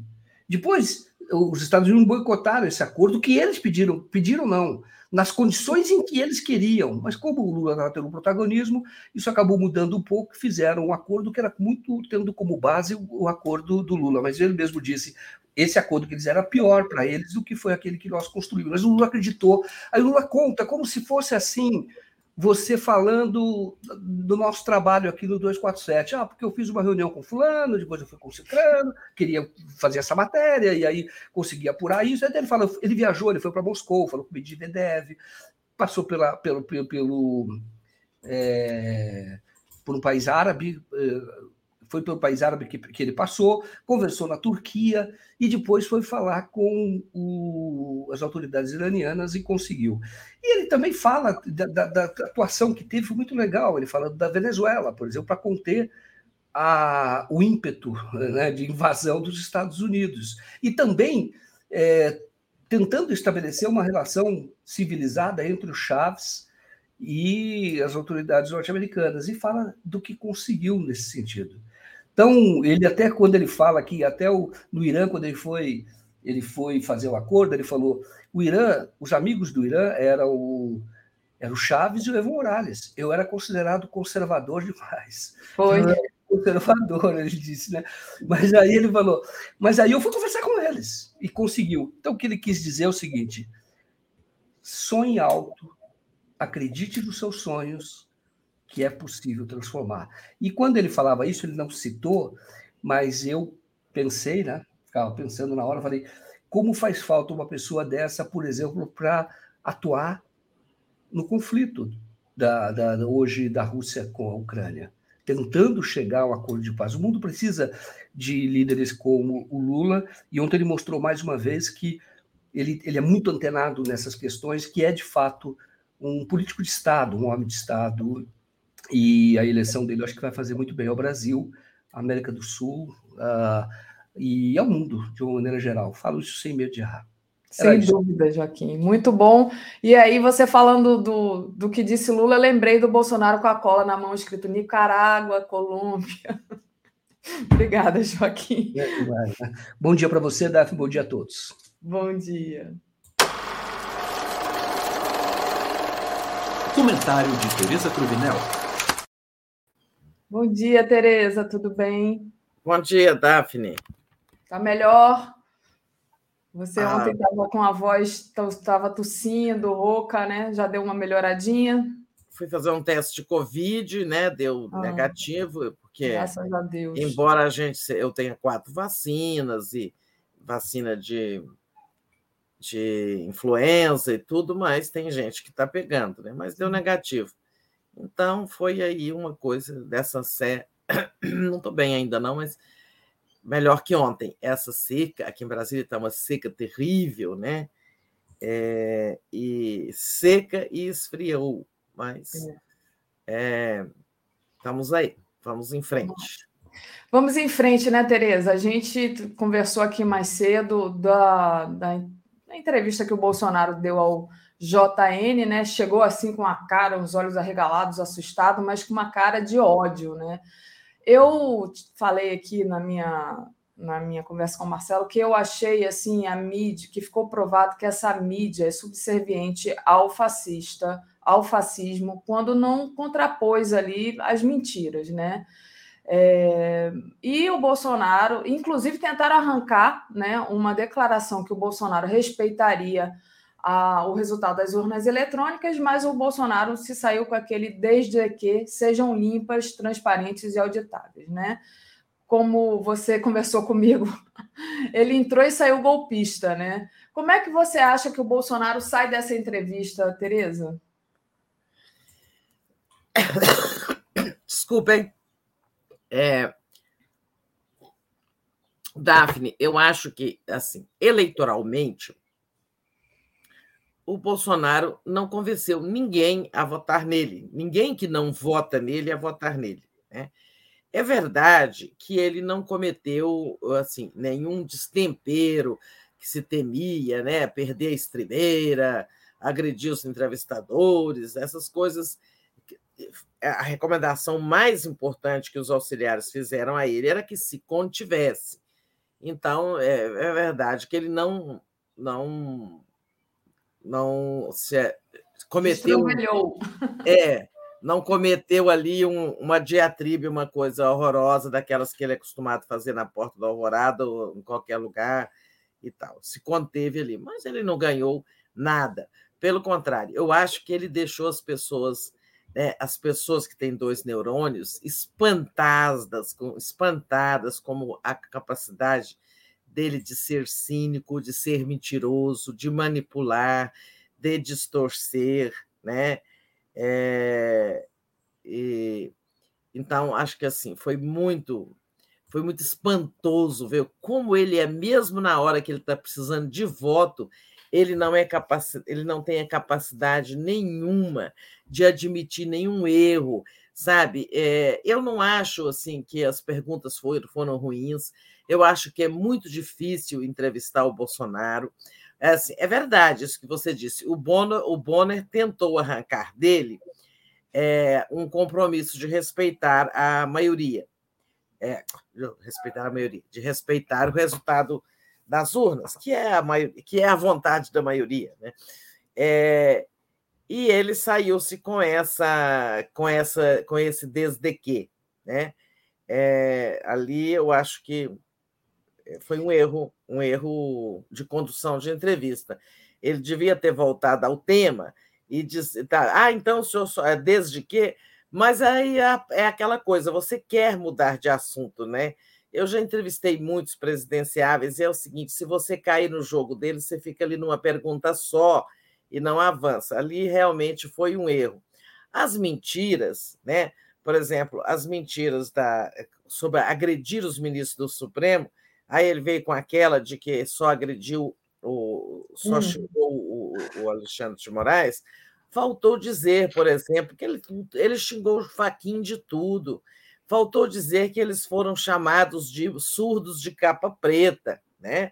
É, ele xingou todos, não é verdade que foi só o Alexandre. Isso eles deixaram passar. Mas eu não acho que é assim, nesse caso, por ser subserviência ao fascismo, não. Eu acho que é muito complicado entrevistar aquele homem, sabe, com aquele nível de cinismo, querendo controlar a conversa. Ele queria nitidamente impedir que fossem feitas perguntas, Faltou, por exemplo, mais é, exposição de casos de corrupção no governo dele, faltou falar da Codevasf, dos inquéritos contra o Salles, né? É, faltou mais corrupção, tratar mais de corrupção, que ele não queria.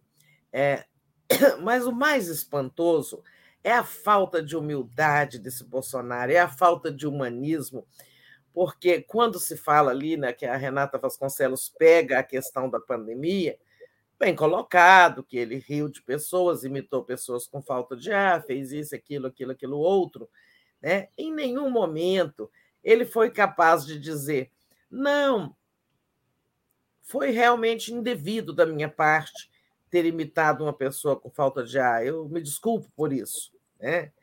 É, pelo contrário, ele reiterou toda a mentirada dele, sabe? Ele contra o isolamento, dizendo que as pessoas se contaminavam mais ficando em casa, né? Ele criticou, o, é, mentiu sobre a vacina, né? mentiu, diz, dizendo que nah, fomos, começamos a vacinar rapidamente e tal, ignorando todo aquele histórico que a CPI mostrou, a CPI da Covid, de como ele sabotou vacina, né? Aí, mesmo quando ela lembra ele que ele falou que vacina podia virar jacaré e, também, e também associou vacina à AIDS, né? mesmo naquela hora ele fala que é, é figura de linguagem. É, é, figura de linguagem, ainda diz uma coisa completamente sem sentido. Isso faz parte da literatura portuguesa. Camões devia falar sempre. É, tem nada a ver com a, a literatura portuguesa. Talvez ele quisesse dizer que as figuras de linguagem existem na língua portuguesa, mas é, não é só na língua portuguesa, existem em todas as línguas, mas não se tratava de figura de linguagem, né? Ele falou muito bem que vira jacaré quando é claro que foi uma figura de linguagem, claro que ninguém acredita que vira jacaré, jacaré mesmo ali eh, eh, fisicamente um jacaré, mas todo mundo entendeu que serão efeitos colaterais gravíssimos, né? É, viraram jacaré é uma figura de linguagem, sim, mas ela tem um significado é, que é desestimulador para a pessoa que vai se vacinar. Jacaré pode ser, eu pego um câncer, eu desenvolvo uma AIDS, eu morro, né? Então, em nenhum momento, eu achei o mais espantoso, em nenhum momento ele recordar, é, é, ele admitir que houve um erro no governo dele. Tudo foi certíssimo, tudo foi maravilhoso, né? É, inclusive as promessas de campanha, assim não foram não foram cumpridas porque é, teve a pandemia, depois teve a guerra, depois teve uma seca, antes no meio teve uma seca. Quando tem tantas medidas que poderiam ter sido tomadas ou promessas que poderiam ter sido cumpridas, como, por exemplo, isentar de imposto de renda quem ganha até 5 mil reais. Ele prometeu isso na campanha e não cumpriu. Olha, pandemia não tem nada com isso, guerra não tem nada com isso, seca não tem nada com isso, né? Não cumpriu porque não quis. Né? Eu acho que ali ele conseguiu consolidar contra ele o voto de quem já não vola, vota nele. E como ele tem uma rejeição de 55%, em médias, variando de acordo com os institutos, ou seja, ele consolidou a rejeição. Né? Porque se ainda que ele tenha conseguido consolidar o voto de quem vota nele, né, ele está atrás, ele está com 30 e poucos, 35, 37, 32. É por aí que ele tem nas pesquisas, sempre menos de 40, raramente mais de 35. Então, consolidar esse eleitorado, o, o apoio desse eleitorado que já está com ele, não quer dizer nada, né? Até aí ele não ganhou nada. Mas eu acho que valeu. Foi bom, sabe? Foi bom mostrar de novo ao Brasil o Bolsonaro de corpo inteiro. Tinha tempo que a gente não via ele, a não ser nesses eventos aí onde ele fala o que quer mas ver o Bolsonaro assim é, em sua em sua exuberante capacidade de mentir, distorcer, ser arrogante, né? Eu acho que é bom para os brasileiros é, é, terem visto aquele retrato ali é, do Bolsonaro que o cargo hoje mitiga, né? É aquele assim, a gente viu o Bolsonaro de 2018 falando coisas de 2022, mas é, é o mesmo o cargo de presidente tende a torná-lo mais vistoso, mais, né, assim, é, invernizado, embora ele não, ele não respeite a liturgia do cargo. Né? Na entrevista, ele vem de corpo inteiro exatamente aquilo que está é, despido. Ali ele estava despido da figura presidencial, tanto que foi chamado de candidato o tempo todo. Né? Então, sem a pompa presidencial, olha, é, e, e, a gente volta a ver aquela figura é, de 2018 com toda a sua tosquidão, né? com toda a sua grosseria, com todo o seu despreparo, mas, sobretudo, o cinismo e a capacidade de mentir. É, eu acho que ele não ganhou nada, pode não ter perdido grande coisa, mas como ele está atrás, nada assim, melhor, acho que Vamos ver uma pesquisa aí. É, é, melhorar de posição, acho que ele não melhorou. É, segundo, é, segundo aqui o Felipe Nunes, fizeram uma quest pesquisa e que ficou concluído que é, ele, o Jornal Nacional atingiu 9 milhões de pessoas na televisão, nas redes sociais, e 65% das interações foram negativas. Né? É, é, teve uma interação física, né? não nas redes sociais, que foi o panelaço. E aí eu já vou pedir para você falar disso, mas antes eu queria ler aqui alguns superchats, porque me atrasei aqui na, na leitura. Claro. O Cláudio Alves tinha perguntado para o Joaquim e pede para você, se puder responder. Ele diz: Você não acha que a mídia progressista está cobrando de Bonner e Renata Vasconcelos o que eles nunca poderiam dar? No final, o saldo não foi muito mais negativo de, do que positivo para o Bozo. É, quando eu digo, sabe, Tereza, porque eu, eu, eu falei sobre isso aqui com o Marcelo, eu acho que ficaram faltando perguntas, né? É, não é que as perguntas tenham sido ruins, faltaram perguntas sobre a fome, a miséria, faltaram perguntas sobre os filhos dele que estão encalacados aí, é, com questão de corrupção, a própria Michele, aquele, o Queiroz, esse tipo de pergunta que eu acho que poderia ter sido trazido.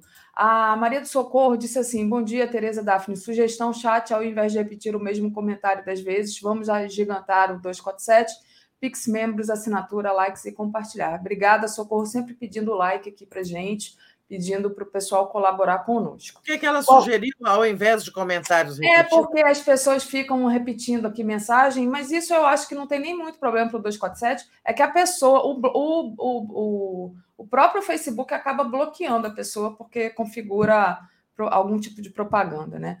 Ana de Pellegrini, essa entrevista foi uma fraude completa, zero capacidade de contestar o inominável. O único pontinho positivo foi para Renata Lopretti apontando as mentiras depois. É depois a Renata Lopretti trouxe ali as imagens do Bolsonaro imitando as pessoas morrendo com falta de ar, né? Cortado ali, mostrando que ele mentiu, né? Só que aí a audiência é muito menor, foi muito menor, né? Não, não eram mais 9 milhões de pessoas que estavam assistindo. O Augusto Feitosa diz: além da Jovem Pan, agora temos a Jovem Globo. O Inominável fez no JN o que, o que faz de melhor: mentir muito, enganar os fanáticos que ainda o seguem. Ah, o José Apolinário fez uma pergunta super boa aqui para o Joaquim. Eu vou fotografar e mandar para o Joaquim, José Apolinário, e aí o Joaquim, depois, em outra ocasião, responde a você, mas você me desculpa, porque realmente não dá para ler ali, a gente estava com o tempo apertado. Ele diz: Joaquim, se hipoteticamente o hacker foi levado a Brasília para gravar algo bombástico e mentiroso envolvendo Manuela Haddad e Lula para divulgar antes das eleições, qual estrago faria? É, muita, é muito hipotético isso, mas dava ali um gancho para o Joaquim discutir um, essa questão da visita lá do, do Delgatti ao Bolsonaro. É, Reginalíssima... explicado, né, todo esse é, caso. É. Exatamente, exatamente. A Reginalíssima aqui apoiou a gente, dando bom dia. Então, Tereza, aí eu passo para você, se você... Ah, você já até respondeu um pouco, né, sobre a questão do Cláudio, mas se tiver alguma coisa que você ainda queira comentar. É, sim, o panelaço, né? Mas antes do panelaço, Olha, é, assim, sobre o que as pessoas disseram, é, eu estou falando como uma experiência de jornalista de, de, que fez muitos anos de televisão, né? fiz muitos anos de televisão aberta e de jornal, grandes jornais e tal, é, e nem tenho nenhum motivo para defender Bonner e Renata, é, nem é pelo fato de ter passado pela TV Globo, pelas organizações Globo, tem nada que ver. Eu vou só dizer uma coisa. Olha só, as pessoas é, foi combinado 20 minutos para cada um com os demais presidenciáveis, certo?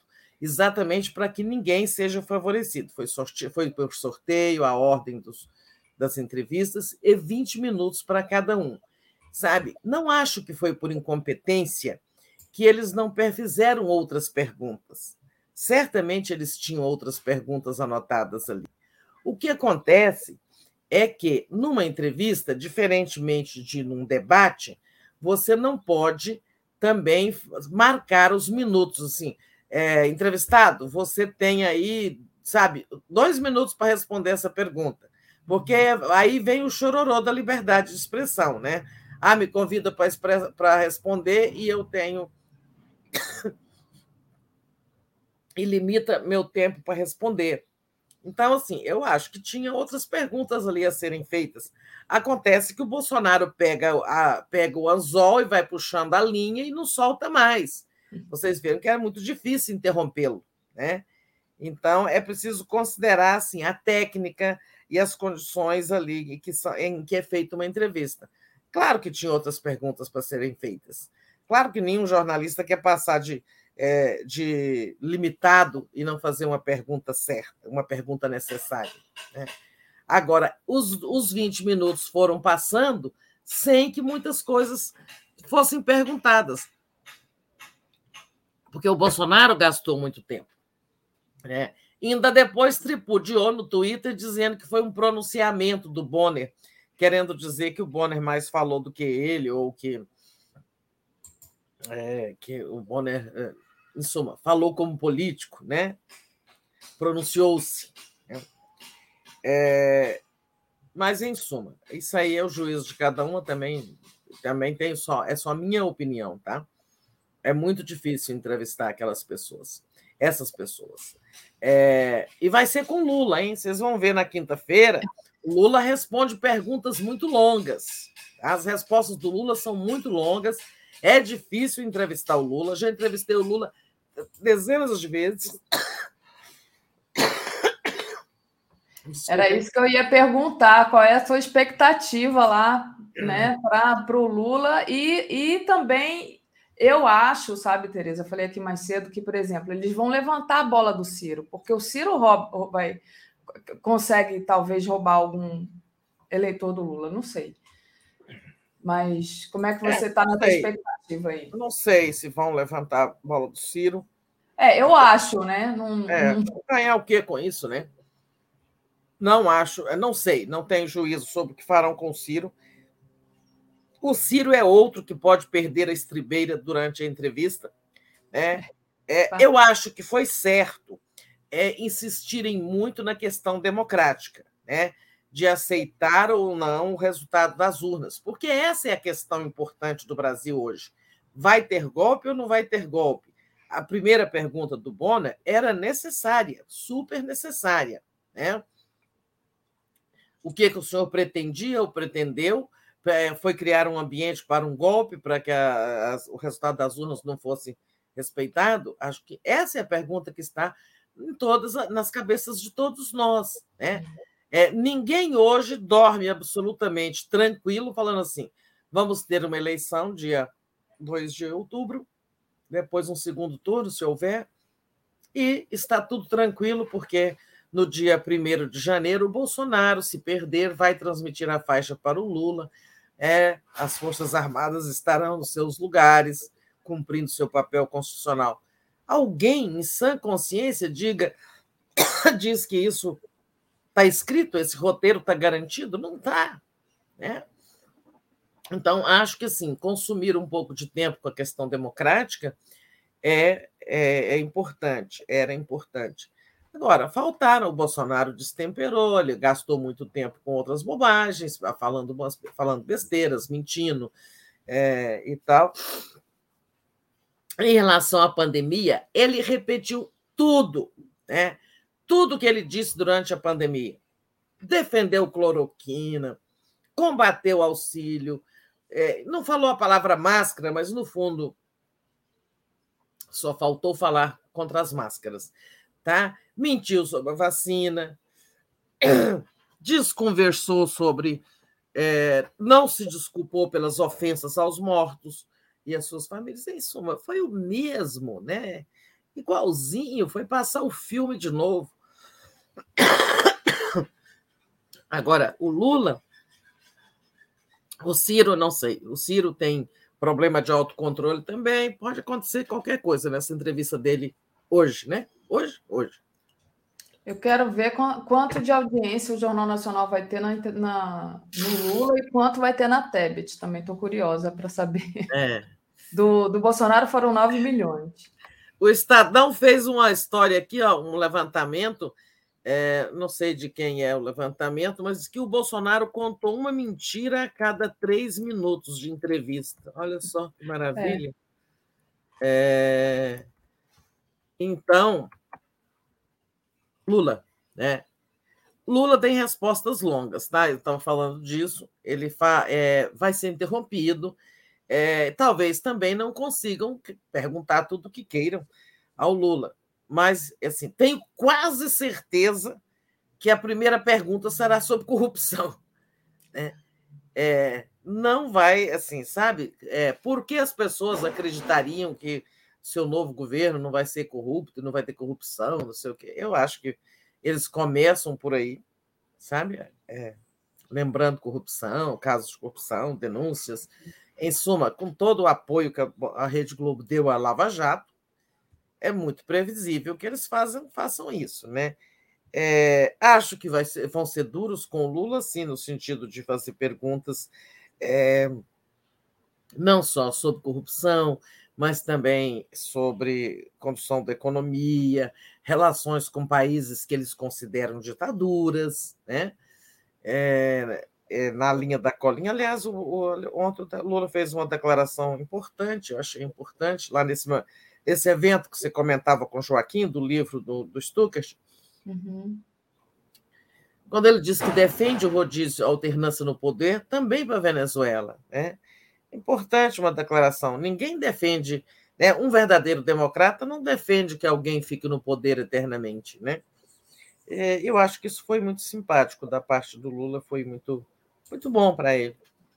É, mas acho que vão ter perguntas sobre relações eh, internas, essas relações com esses países, vão ter, vai ter questionamentos sobre intervenção na economia, sobre é, a recessão do governo da Dilma, que aí tem a questão, né? Sabe? É, aí tem uma coisa, né?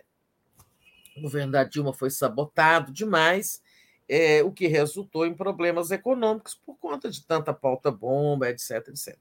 Mas, enfim, eu acho que vai ser uma entrevista dura. O Lula também não vai perder a estribeira, é, acho que ele tem vivência disso. Né? Vai ter esse problema de ser interrompido, porque ele dá respostas longas. Né? É, enfim, eu não estou aqui para adivinhar, né? Eu tenho, assim, uma sugestão, sabe? Se eu pudesse, eu daria a alguém da campanha. O Lula tem que falar muito da própria inocência, porque ainda é. tem muita gente que fala Lula, não voto, não, é ladrão, então. É. Tem, vocês sabem que tem. É, o Lula precisa de falar muito sobre a própria inocência, que todos os, os, os, casos, todas as ações contra ele foram derrubadas exatamente por insuficiência ou por distorções no processo, sabe? Lawfare, né? ou seja, tentativa de usar o, a justiça para destruí-lo politicamente e tal. E deve dizer o seguinte: Agora, corrupção dos outros, eu não respondo, né? Não respondo por diretores da Petrobras. Agora, o que eu posso dizer é que no meu segundo, nesse meu novo governo, o combate à corrupção será implacável, será uma meta do governo. Eu acho que ele tem que fazer esse compromisso, sabe? Mas é opinião minha, né? é, se eu pudesse, eu dava essa opinião para alguém da campanha. Ele é preciso que ele responda sobre si e diga. Agora, houve casos de corrupção no governo? Sempre há, tá? Houve algum, sabe, diretor da Petrobras, como o Bolsonaro também admitiu que casos de corrupção pipocam por aí no governo dele. Agora, o importante é o governante combater, né? Sim. E, não, e, e, deixar claro que essa, essa questão do lawfare era para destruir também é, a Petrobras, Sim. a indústria brasileira. É, é os, as consequências da É, a Lava Jato para alcançar objetivos políticos causou enorme dano econômico, é preciso lembrar disso, sim, é bem lembrado. É o custo do Lava Jato que é enorme, né? custo econômico da Lava Jato. Enfim, Agora, o Lava Jato vai aparecer nessa conversa. Né? Eu acho que ela vai aparecer nessa conversa. Nessa Inclusive, ele deve lembrar do papel do Moro depois foi ser ministro do Bolsonaro, né? Então, assim, claro. do Moro como uma questão ali de condenar o Lula como um projeto pessoal também é, de poder. Né? Uma evidência de que ele já era um político quando estava, quando fingia ser juiz, né? Ele era um político travestido de juiz. Isso é que ele era. Agora, Tereza, teve muita bateção de panela. Só falar, só falar do, do panelaço é. que você perguntou, né? É. É, o panelaço foi grande, né? Pelo que a imprensa disse, em vários estados, a televisão mesmo mostrou, o próprio, a própria TV Globo mostrou. Eu só vi aqui da minha varanda, na minha quadra, foi grande. Eu descobri que eu tenho um vizinho trompetista que tocou olê, olê, olá, lula, lula. É, ah, trompetista, é? é? É, não é o trompetista Fabiano. Não é o Fabiano, é. Não, mas tem aqui no meu prédio um trompetista, fiquei super que bom. feliz. É. Eu tenho é, na minha na minha casa, no meu na minha quadra, no bloco de frente também tem. Eu não sei se aquilo é trompete, o que, que é, mas tem um que toca bossa nova todo fim de semana, e uma ou duas vezes já trocou, leu lá. É, mas toca bossa nova, toca canções brasileiras é. muito lindas, to, to, toca Pixinguinha maravilhosamente, a pessoa que mora no bloco de frente ao meu. Ai, tô mal. Fala aí, Daphne, para mim. Privilégio, né? Privilégio. É. Vamos lá, deixa eu ler aqui. O Sérgio Bernardi ele diz: as consequências de um golpe traumático é o que temos hoje, é o fracasso do modelo neoliberal. Depois de tantas reformas que ia salvar a economia, o resultado é só miséria. Pois é, só miséria. E é outra coisa que o Lula deve ressaltar também, né? A, a miséria do povo. Ah, sim. Bater forte nessa questão econômica é muito, muito. E Muito você viu a pergunta assim: o que é que vai fazer para a gente ter, para você conseguir cumprir alguma promessa, ou seja, fazer um governo decente se for reeleito? E ele disse que é mais do mesmo. Né? É. Só não falou que o Paulo Guedes continuará ministro. É, não falou, né? Mas em compensação, Deu ele elogiou todos os ministros dele são maravilhosos, mesmo aquele que saíram por escândalo, é. né? Mesmo o Salles, é o Salles que está lá respondendo. Gente do céu, não, não reconhecer a corrupção do, do ministro da Educação, Milton Ribeiro, nem a do Salles, que liberava madeira ilegal. É muito cara de pau esse é. Bolsonaro, viu? O óleo de peroba ali é forte. Deixa eu agradecer ao Daniel Miag, que diz: Tere, toma um chá de hortelã, própolis com mel. Bom, tem várias receitas aqui, depois, Tereza, você olha no chat. Então, passa todas para cá. Eu já estou no antibiótico, estou com infecção de garganta grande, já estou no antibiótico, mas eu tomo tudo isso, porque se não, não tomasse, entrasse no antibiótico ontem, é, fui médico, né? É, depois da, do resultado negativo da Covid, hoje eu estaria muito pior. Né? É. É o, a Juliana Souza diz: a Globo é o túmulo do jornalismo e mãe essas redes, dessas redes menores fascistas como Jovem Clã, CNN Brasil, entre outras. E acho que da Ana de Pellegrini aqui eu já tinha lido. Tereza, é, queria que você falasse um pouco sobre o lançamento do livro de ontem, né, O Brasil no Mundo, com as fotos do Ricardo Stuckert o Lula deu uma declaração importante, né, de, enfim, de como que vai ser as relações internacionais no governo dele. Estava lá o Celso Amorim, ele disse que o Itamaraty será o que o governo quiser, assim como as Forças Armadas, também falou sobre Forças Armadas. É, foi muito bonito, né? E, o livro é muito bonito também, porque é, é um registro histórico, né? Sensível do que foi os oito anos do governo do Lula. Como é que você viu, viu essas declarações do Lula? É, e, enfim, em geral, o que, que você achou dessa. dessa... É, eu não pude ver o livro ainda, é, mas sou uma admiradora do trabalho fotográfico do Stuckert muito antes, ele foi meu colega no Globo. É, eu acompanho o trabalho dele. O livro dele sobre índios é uma coisa lindíssima. É. Felizmente, eu tenho muitas fotos minhas com Lula feitas pelo Stuckert, né? Algumas dedicadas. Tenho muitas fotos feitas pelo Stuckert. É, é, em que eu estou com Lula em situações, seja em entrevistas ou mais tarde, quando eu fui presidente da EBC, né? Tenho essa alegria de ter muitas fotos do Stuckert ou em outras situações. Meu amigo, gosto muito dele, meu queridinho. É, acho que ele é um grande profissional. Gostei muito daquela declaração dele. Eu sou fotógrafo, mas se você está dizendo que eu faço ideologia, eu faço mesmo. Ou seja, eu estou com Lula pelas suas ideias, né? É, as falas do Lula, eu não estava lá, como o Joaquim, que já deu o depoimento dele, que o Lula estava cheio de gás, estava ótimo e tal. Eu achei assim essas duas afirmações muito boas, né? Porque são duas instituições de Estado, né, que estão assim, né, são instituições de Estado, mas devem executar políticas de governo, né? É, desde que tem uma questão muito importante aí, por exemplo, o governo, cada governo imprime sua política externa, o Itamaraty deve cumprir a diretriz. Agora, há algumas coisas, há algumas diretrizes que são de Estado, que nenhum presidente deve mudar. por exemplo, a tradição do Brasil de ser pacifista, né? a defesa histórica do Brasil que está na Constituição da não ingerência. Então, por exemplo, quando o Bolsonaro quis se juntar com os Estados Unidos para invadir Venezuela no, no governo do Trump, em suma, aquilo está violentando a, a, a, a instituição de Estado que é o Itamaraty. Né? Agora, as diretrizes de política, se ele vai ser, é, sabe, ter mais empenho no, no, multilateralismo do que nas relações bilaterais, isso aí cada governo faz os. imprime a sua diretriz, né? Toma uma aguinha aí, Tereza. Enquanto você falava, eu até coloquei aqui uma, uma matéria que está aqui na nossa home ainda. Deixa eu compartilhar de novo, peraí que é essa daqui, que é o Lula justamente dizendo que é, vai negociar o fim do conflito entre Rússia e Ucrânia. O mundo está precisando de paz. Então, foi numa entrevista ontem de manhã a jornalistas estrangeiros, né?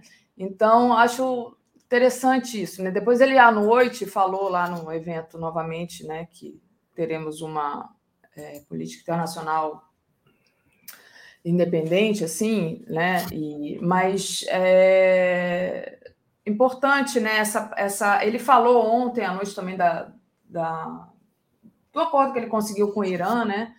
E como que era difícil isso. É, é importante essa posição do é. Brasil pacifista que você ressalta. É, o Brasil ali fez aquele esforço do acordo com o Irã, foi um digamos, um gol do Lula, mas depois os países, os Estados Unidos e os europeus não aceitaram o acordo, né?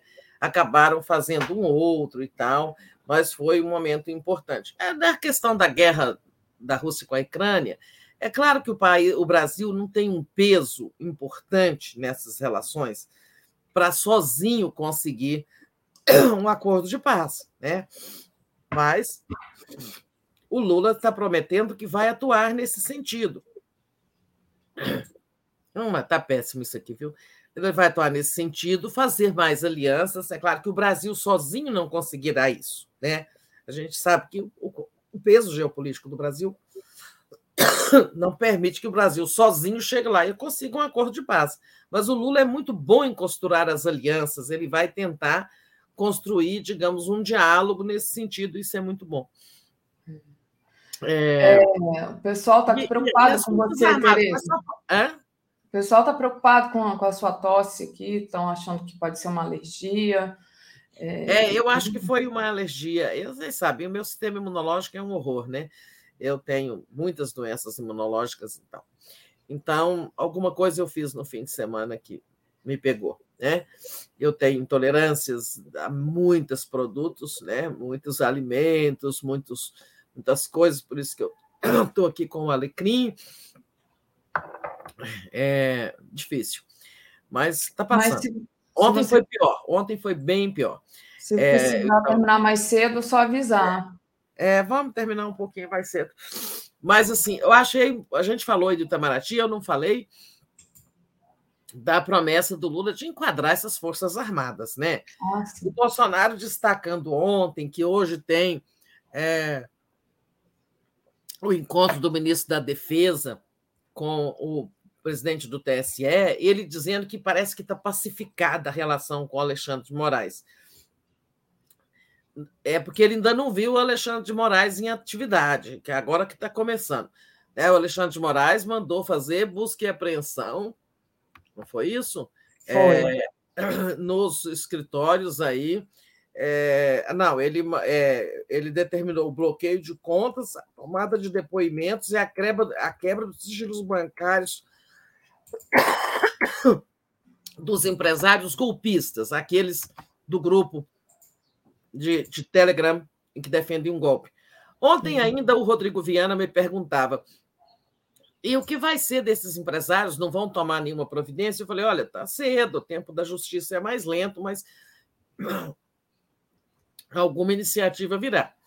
Mas eu, o Bolsonaro dando como certa uma pacificação da relação com. Ele falou ontem, né? É, está pacificado, inclusive amanhã vai ter reunião com o ministro da Defesa e tal.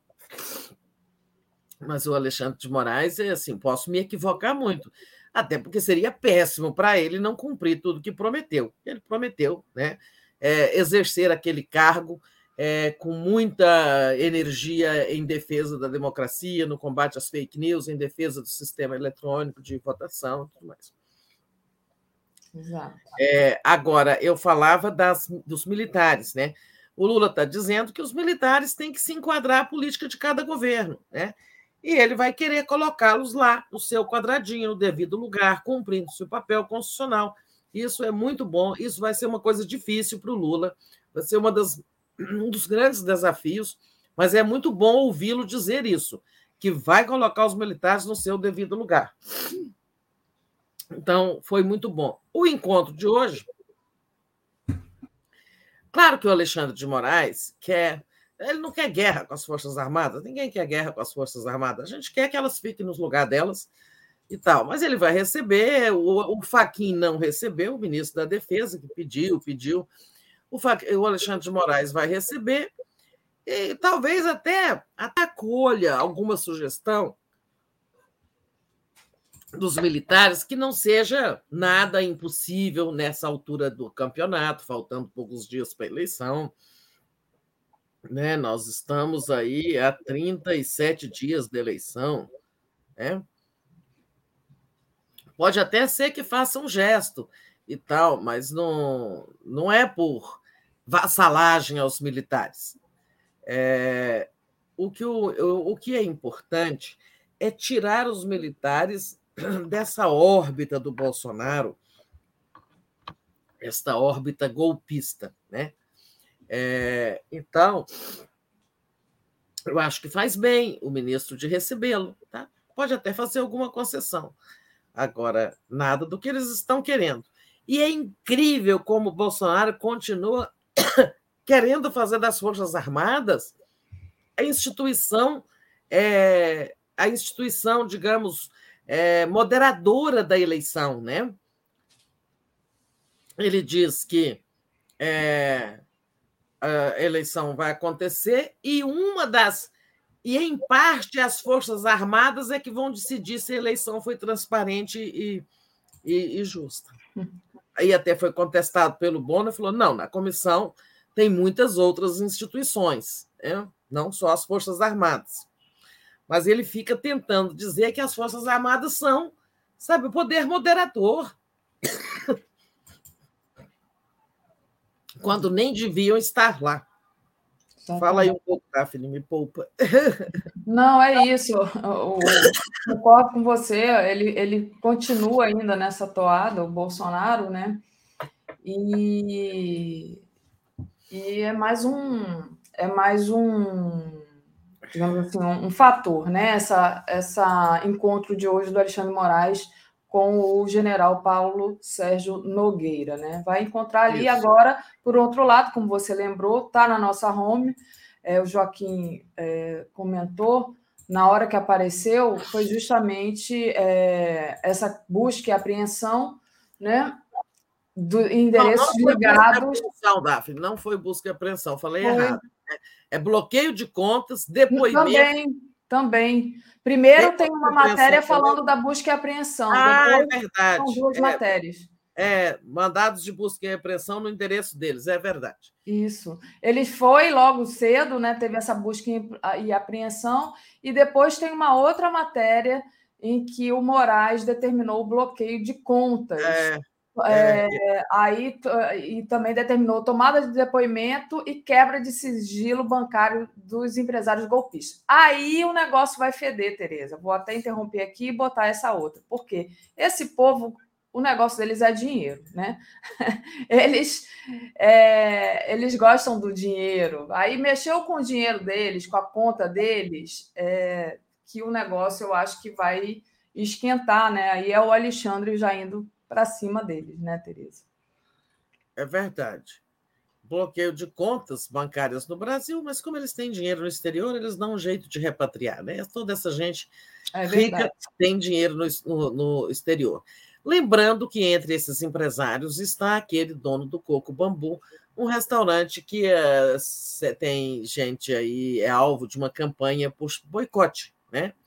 É um sujeito que expandiu muito sua rede, inclusive cresceu durante os governos do PT, né?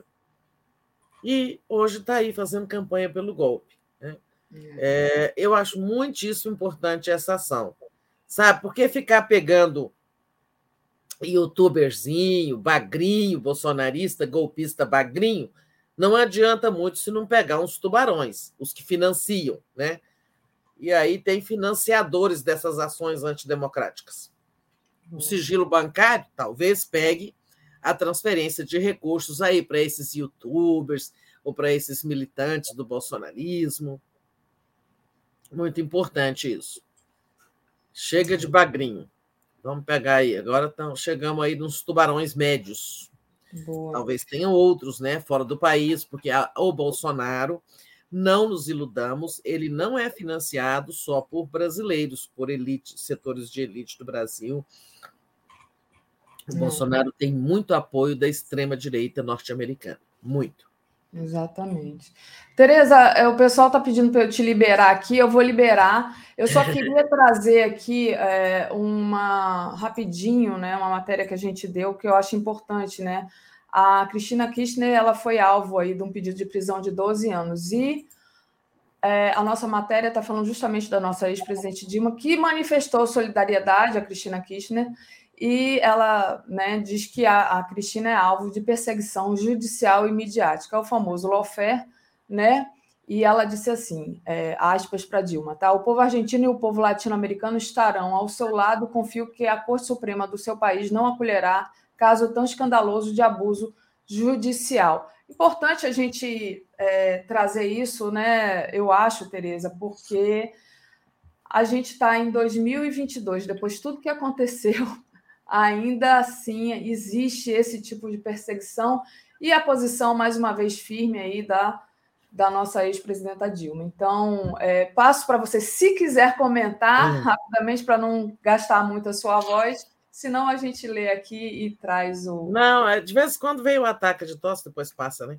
Olha só, é, a- isso é a mulher que está na vice-presidência da República. O lawfare na Argentina também é muito forte e, e, é sem- e o alvo lá é o kirchnerismo, representado pela Cristina, já que seu marido, Néstor Kirchner, já morreu. Né? A Cristina enfrentou uma dura perseguição né, judicial e midiática, como diz a Dilma, quando ela era presidente. Né? Ela sabiamente colocou, quando veio a campanha, eh, ela, ela negociou para o, o Alberto ser o cabeça de chapa e ela ficar de vice, e isso facilitaria o retorno do peronismo ao poder. Né? Foi desprendida. E acho que a Dilma fez a coisa certíssima, tinha que fazer. É, eu acho que todos os democratas brasileiros deviam ser solidários com a Cristina, sobre, pelo menos os da esquerda democrática deviam ser solidários com a Cristina. E lembrando que as duas foram presidentes ao mesmo tempo. Né? Elas conviveram muito. E certa vez, quando eu era presidente do Brasil, num, da TV Brasil, num período que eu fiquei, né, eu fiquei o meu mandato de quatro anos é, foi quase todo no período do Lula, e mas eu tive 11 meses no governo da Dilma. Né? É, aí eu poderia ter tido mandato res, renovado, não tive, então cumpri só 11 meses no governo dela. E eu fui a uma reunião com a TV Pública Argentina, uma parceria que a gente estava desenvolvendo, e a Cristina pediu que me levassem lá, porque ela queria me dar um abraço por causa oh. da Dilma. Todo mundo que vem aqui, que trabalha com a Dilma, eu quero ver. Eu tenho até essa fotografia com a Cristina, tirada nesse dia, mas não era por mim, ela nem sabia quem era eu, entendeu? Mas estava é, tendo um grande seminário de comunicação, de governo e tal lá, e nesse e, e, e na lateral a, a, o encontro nosso com a TV Siete, canal Siete, TV Pública Argentina. E ela pediu para me ver, por isso, porque eu era da Dilma. Legal. E ela falava, ela tinha enorme admiração pela Dilma, foi muito solidária com a Dilma no golpe 16, né? Foi. E a Dilma está agora sendo é, recíproca, retribuindo justamente. É, eu acho que a Lula também vai se manifestar sobre isso que a Cristina está vivendo lá na Argentina. Muito bom, Tereza. Ó, o Momê mandou aqui. Gente, Poupem a Tereza hoje, deixa ela somente no bom dia. À noite ah, gente, agora falta só três minutos. Faltam só... Amanhã está 100%, mas estão querendo tirar você do boa noite para você descansar. Não, agora não adianta. Agora faltam só seis minutos. Então, agora vai até o. Bom, mas olha, sempre muito bom. Eu trouxe essa. Esse, eh, pedi esse comentário da Tereza sobre a, a Dilma e a Cristina, que do nada, não tinha combinado isso com a Tereza, e ela me sai com esse comentário assim. Tereza, como sempre, tem muita, muito conteúdo. É, onde puxar aqui sai histórias, minha filha. Onde você, tra... onde você puxar, vai ter uma historinha. muito é. bom, gente. É, deixa... Oi.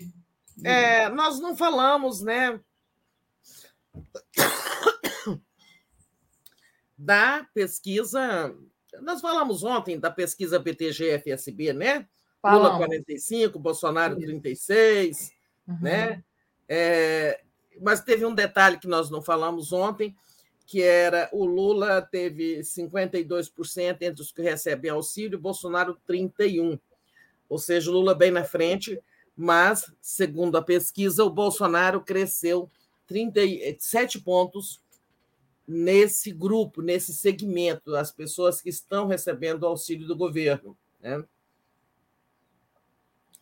É, a entrevista do Jornal Nacional, é, uma das coisas que pesa, né, um dos, dos indicadores, que, elementos que pesaram a favor de ele aceitar participar, é, foi falar, a oportunidade de falar para essas pessoas das, dos estratos mais de mais baixa renda, até um e até dois salários mínimos, porque essas pessoas não não se informam por redes sociais, às vezes nem vê, não tem um celular.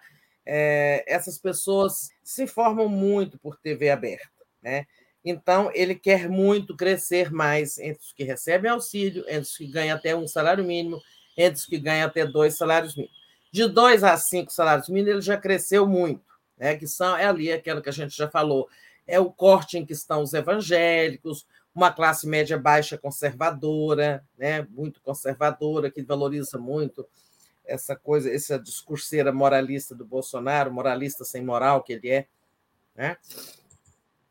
Agora, eu só acho que ele não conseguiu o que ele queria, porque ele não falou nada que pudesse cativar essas pessoas, né?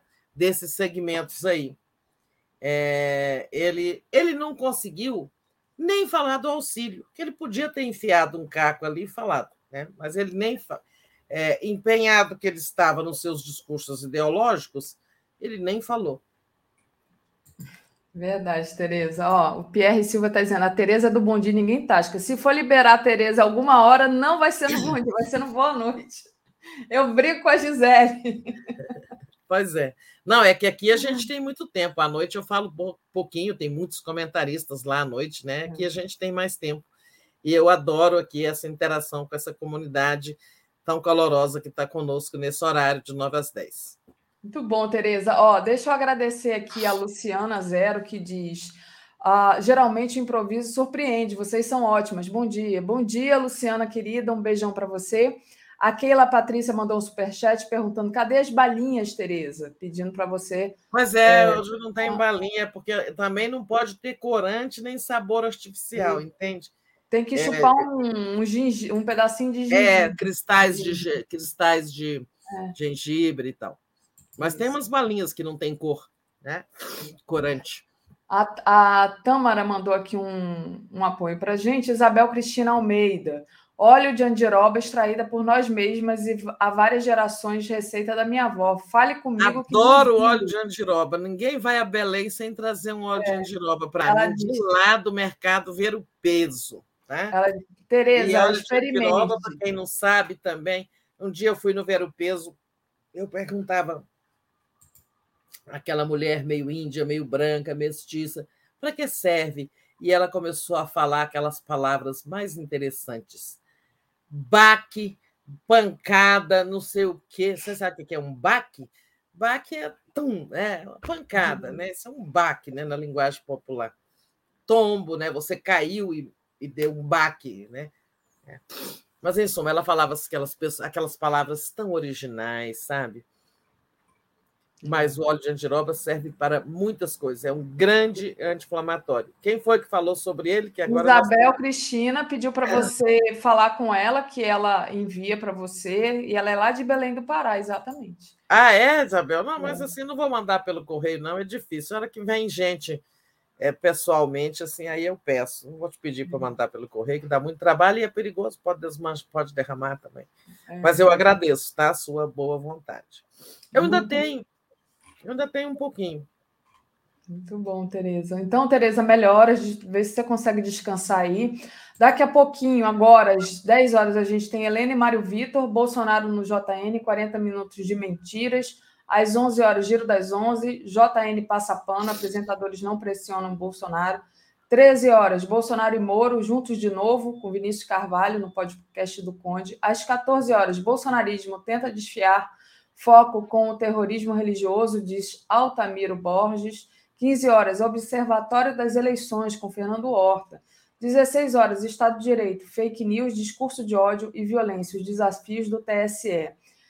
17 horas, tábua de fim de tarde, no ar o horário eleitoral. 18 horas, Léo ao quadrado, 18h30, boa noite 247, 22 horas o dia em 20 minutos, 23 horas live do Conde. Com isso a gente encerra aqui Pede o pessoal deixar o like e compartilhar a live. Tereza, obrigada. Obrigada a você, obrigada a todos aí pela compreensão, pelo carinho, tá? É, mas assim, eu, apesar de ficar deselegante, né? Uma pessoa que está tossindo, pigarro, essas coisas todas, voz rouca. Apesar disso, eu, eu não gosto de faltar os nossos encontros matinais, viu, comunidade? Beijo para todas e todos. Beijo, valeu, Tereza. Tchau.